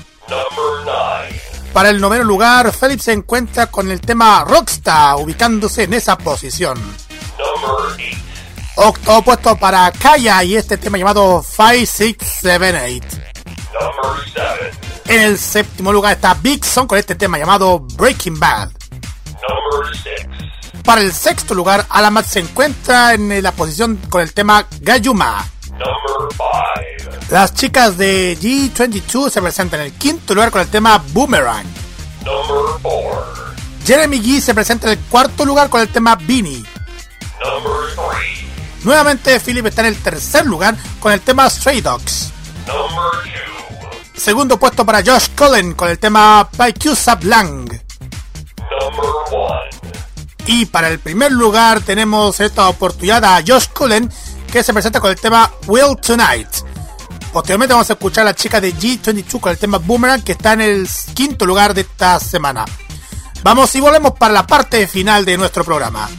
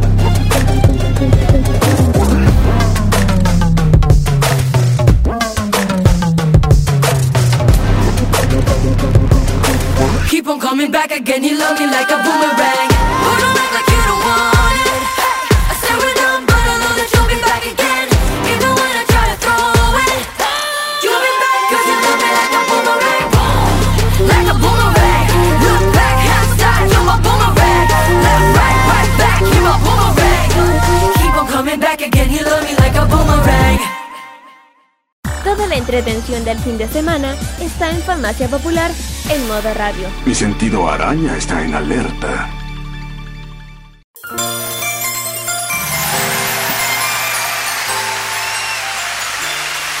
Ya muchachos, nos tenemos que ir porque tenemos que entregar la radio y la TV. Ah, de que pensamos con TV. No, pero bueno, hay que salir el Twitch, el Twitch, tenemos que entregar también el Twitch a, a los a los chicos del, del Tolerancia para el de Weekend. Así que cortos y precisos. Kira, adelante. Hola a. Bueno, en este momento un saludo a todos los que nos están escuchando, todos los que nos apoyan, a mi familia, a mis amigos, etcétera. Espe- bueno, especialmente a bueno al- a, la Ali, a bueno a toda la gente que nos, nos, a- nos- nos apoyan, las agencias también. Y bueno, y bueno, especialmente a mi profesor Fermín, donde ya estoy estudiando el, el campus, eh, este idioma que tanto amo. y bueno, y todas las canciones del que podemos escuchar, lo pueden escuchar de lunes a viernes en Game Express, como siempre lo digo. Si desean un especial, solamente lo tienen que mencionar y se les será. Ok. Danny Blue, cortos y precisos.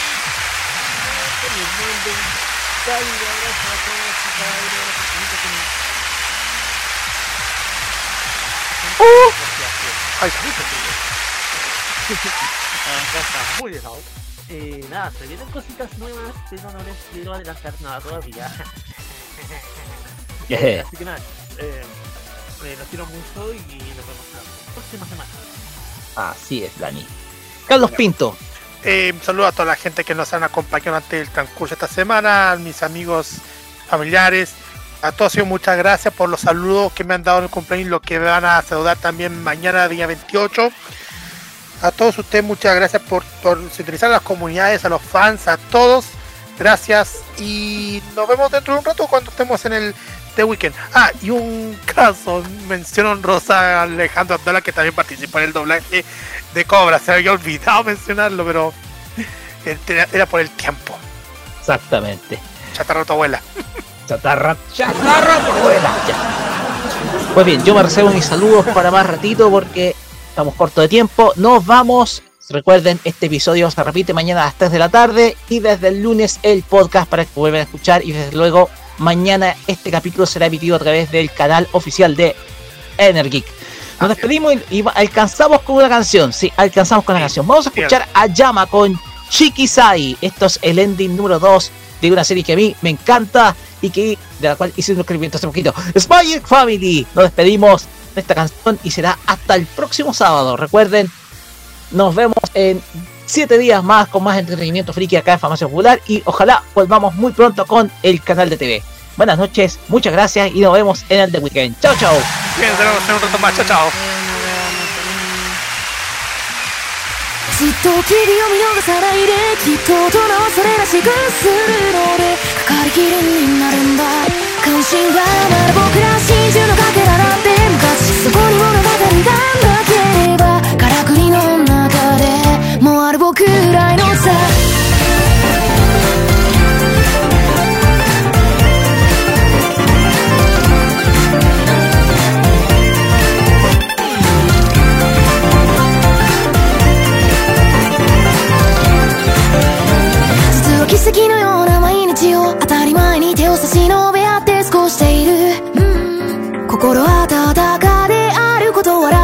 寂しいことはないでしょ。う落ち込む夜でさえ多彩で気まぐれなように。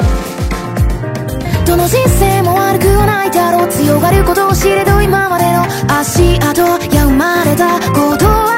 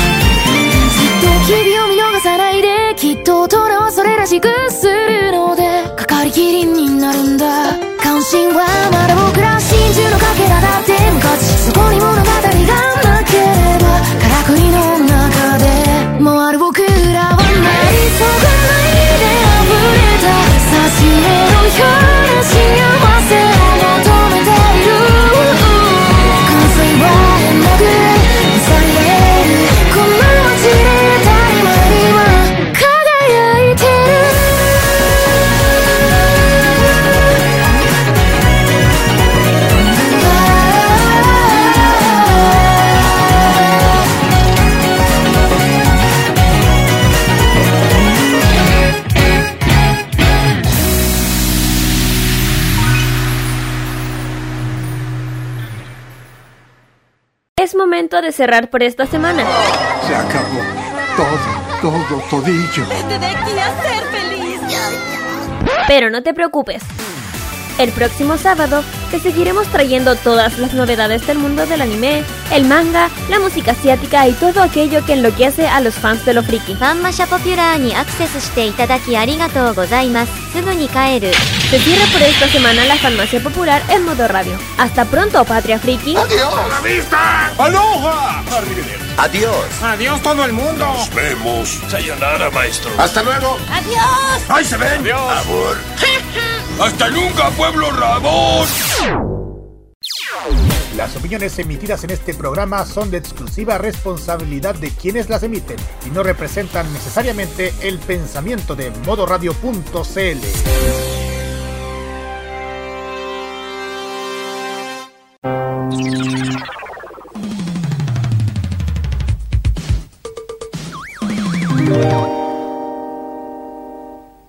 Los recuerdos de la música son parte también de nuestra programación. Vive la nostalgia musical en modo radio. Programados contigo.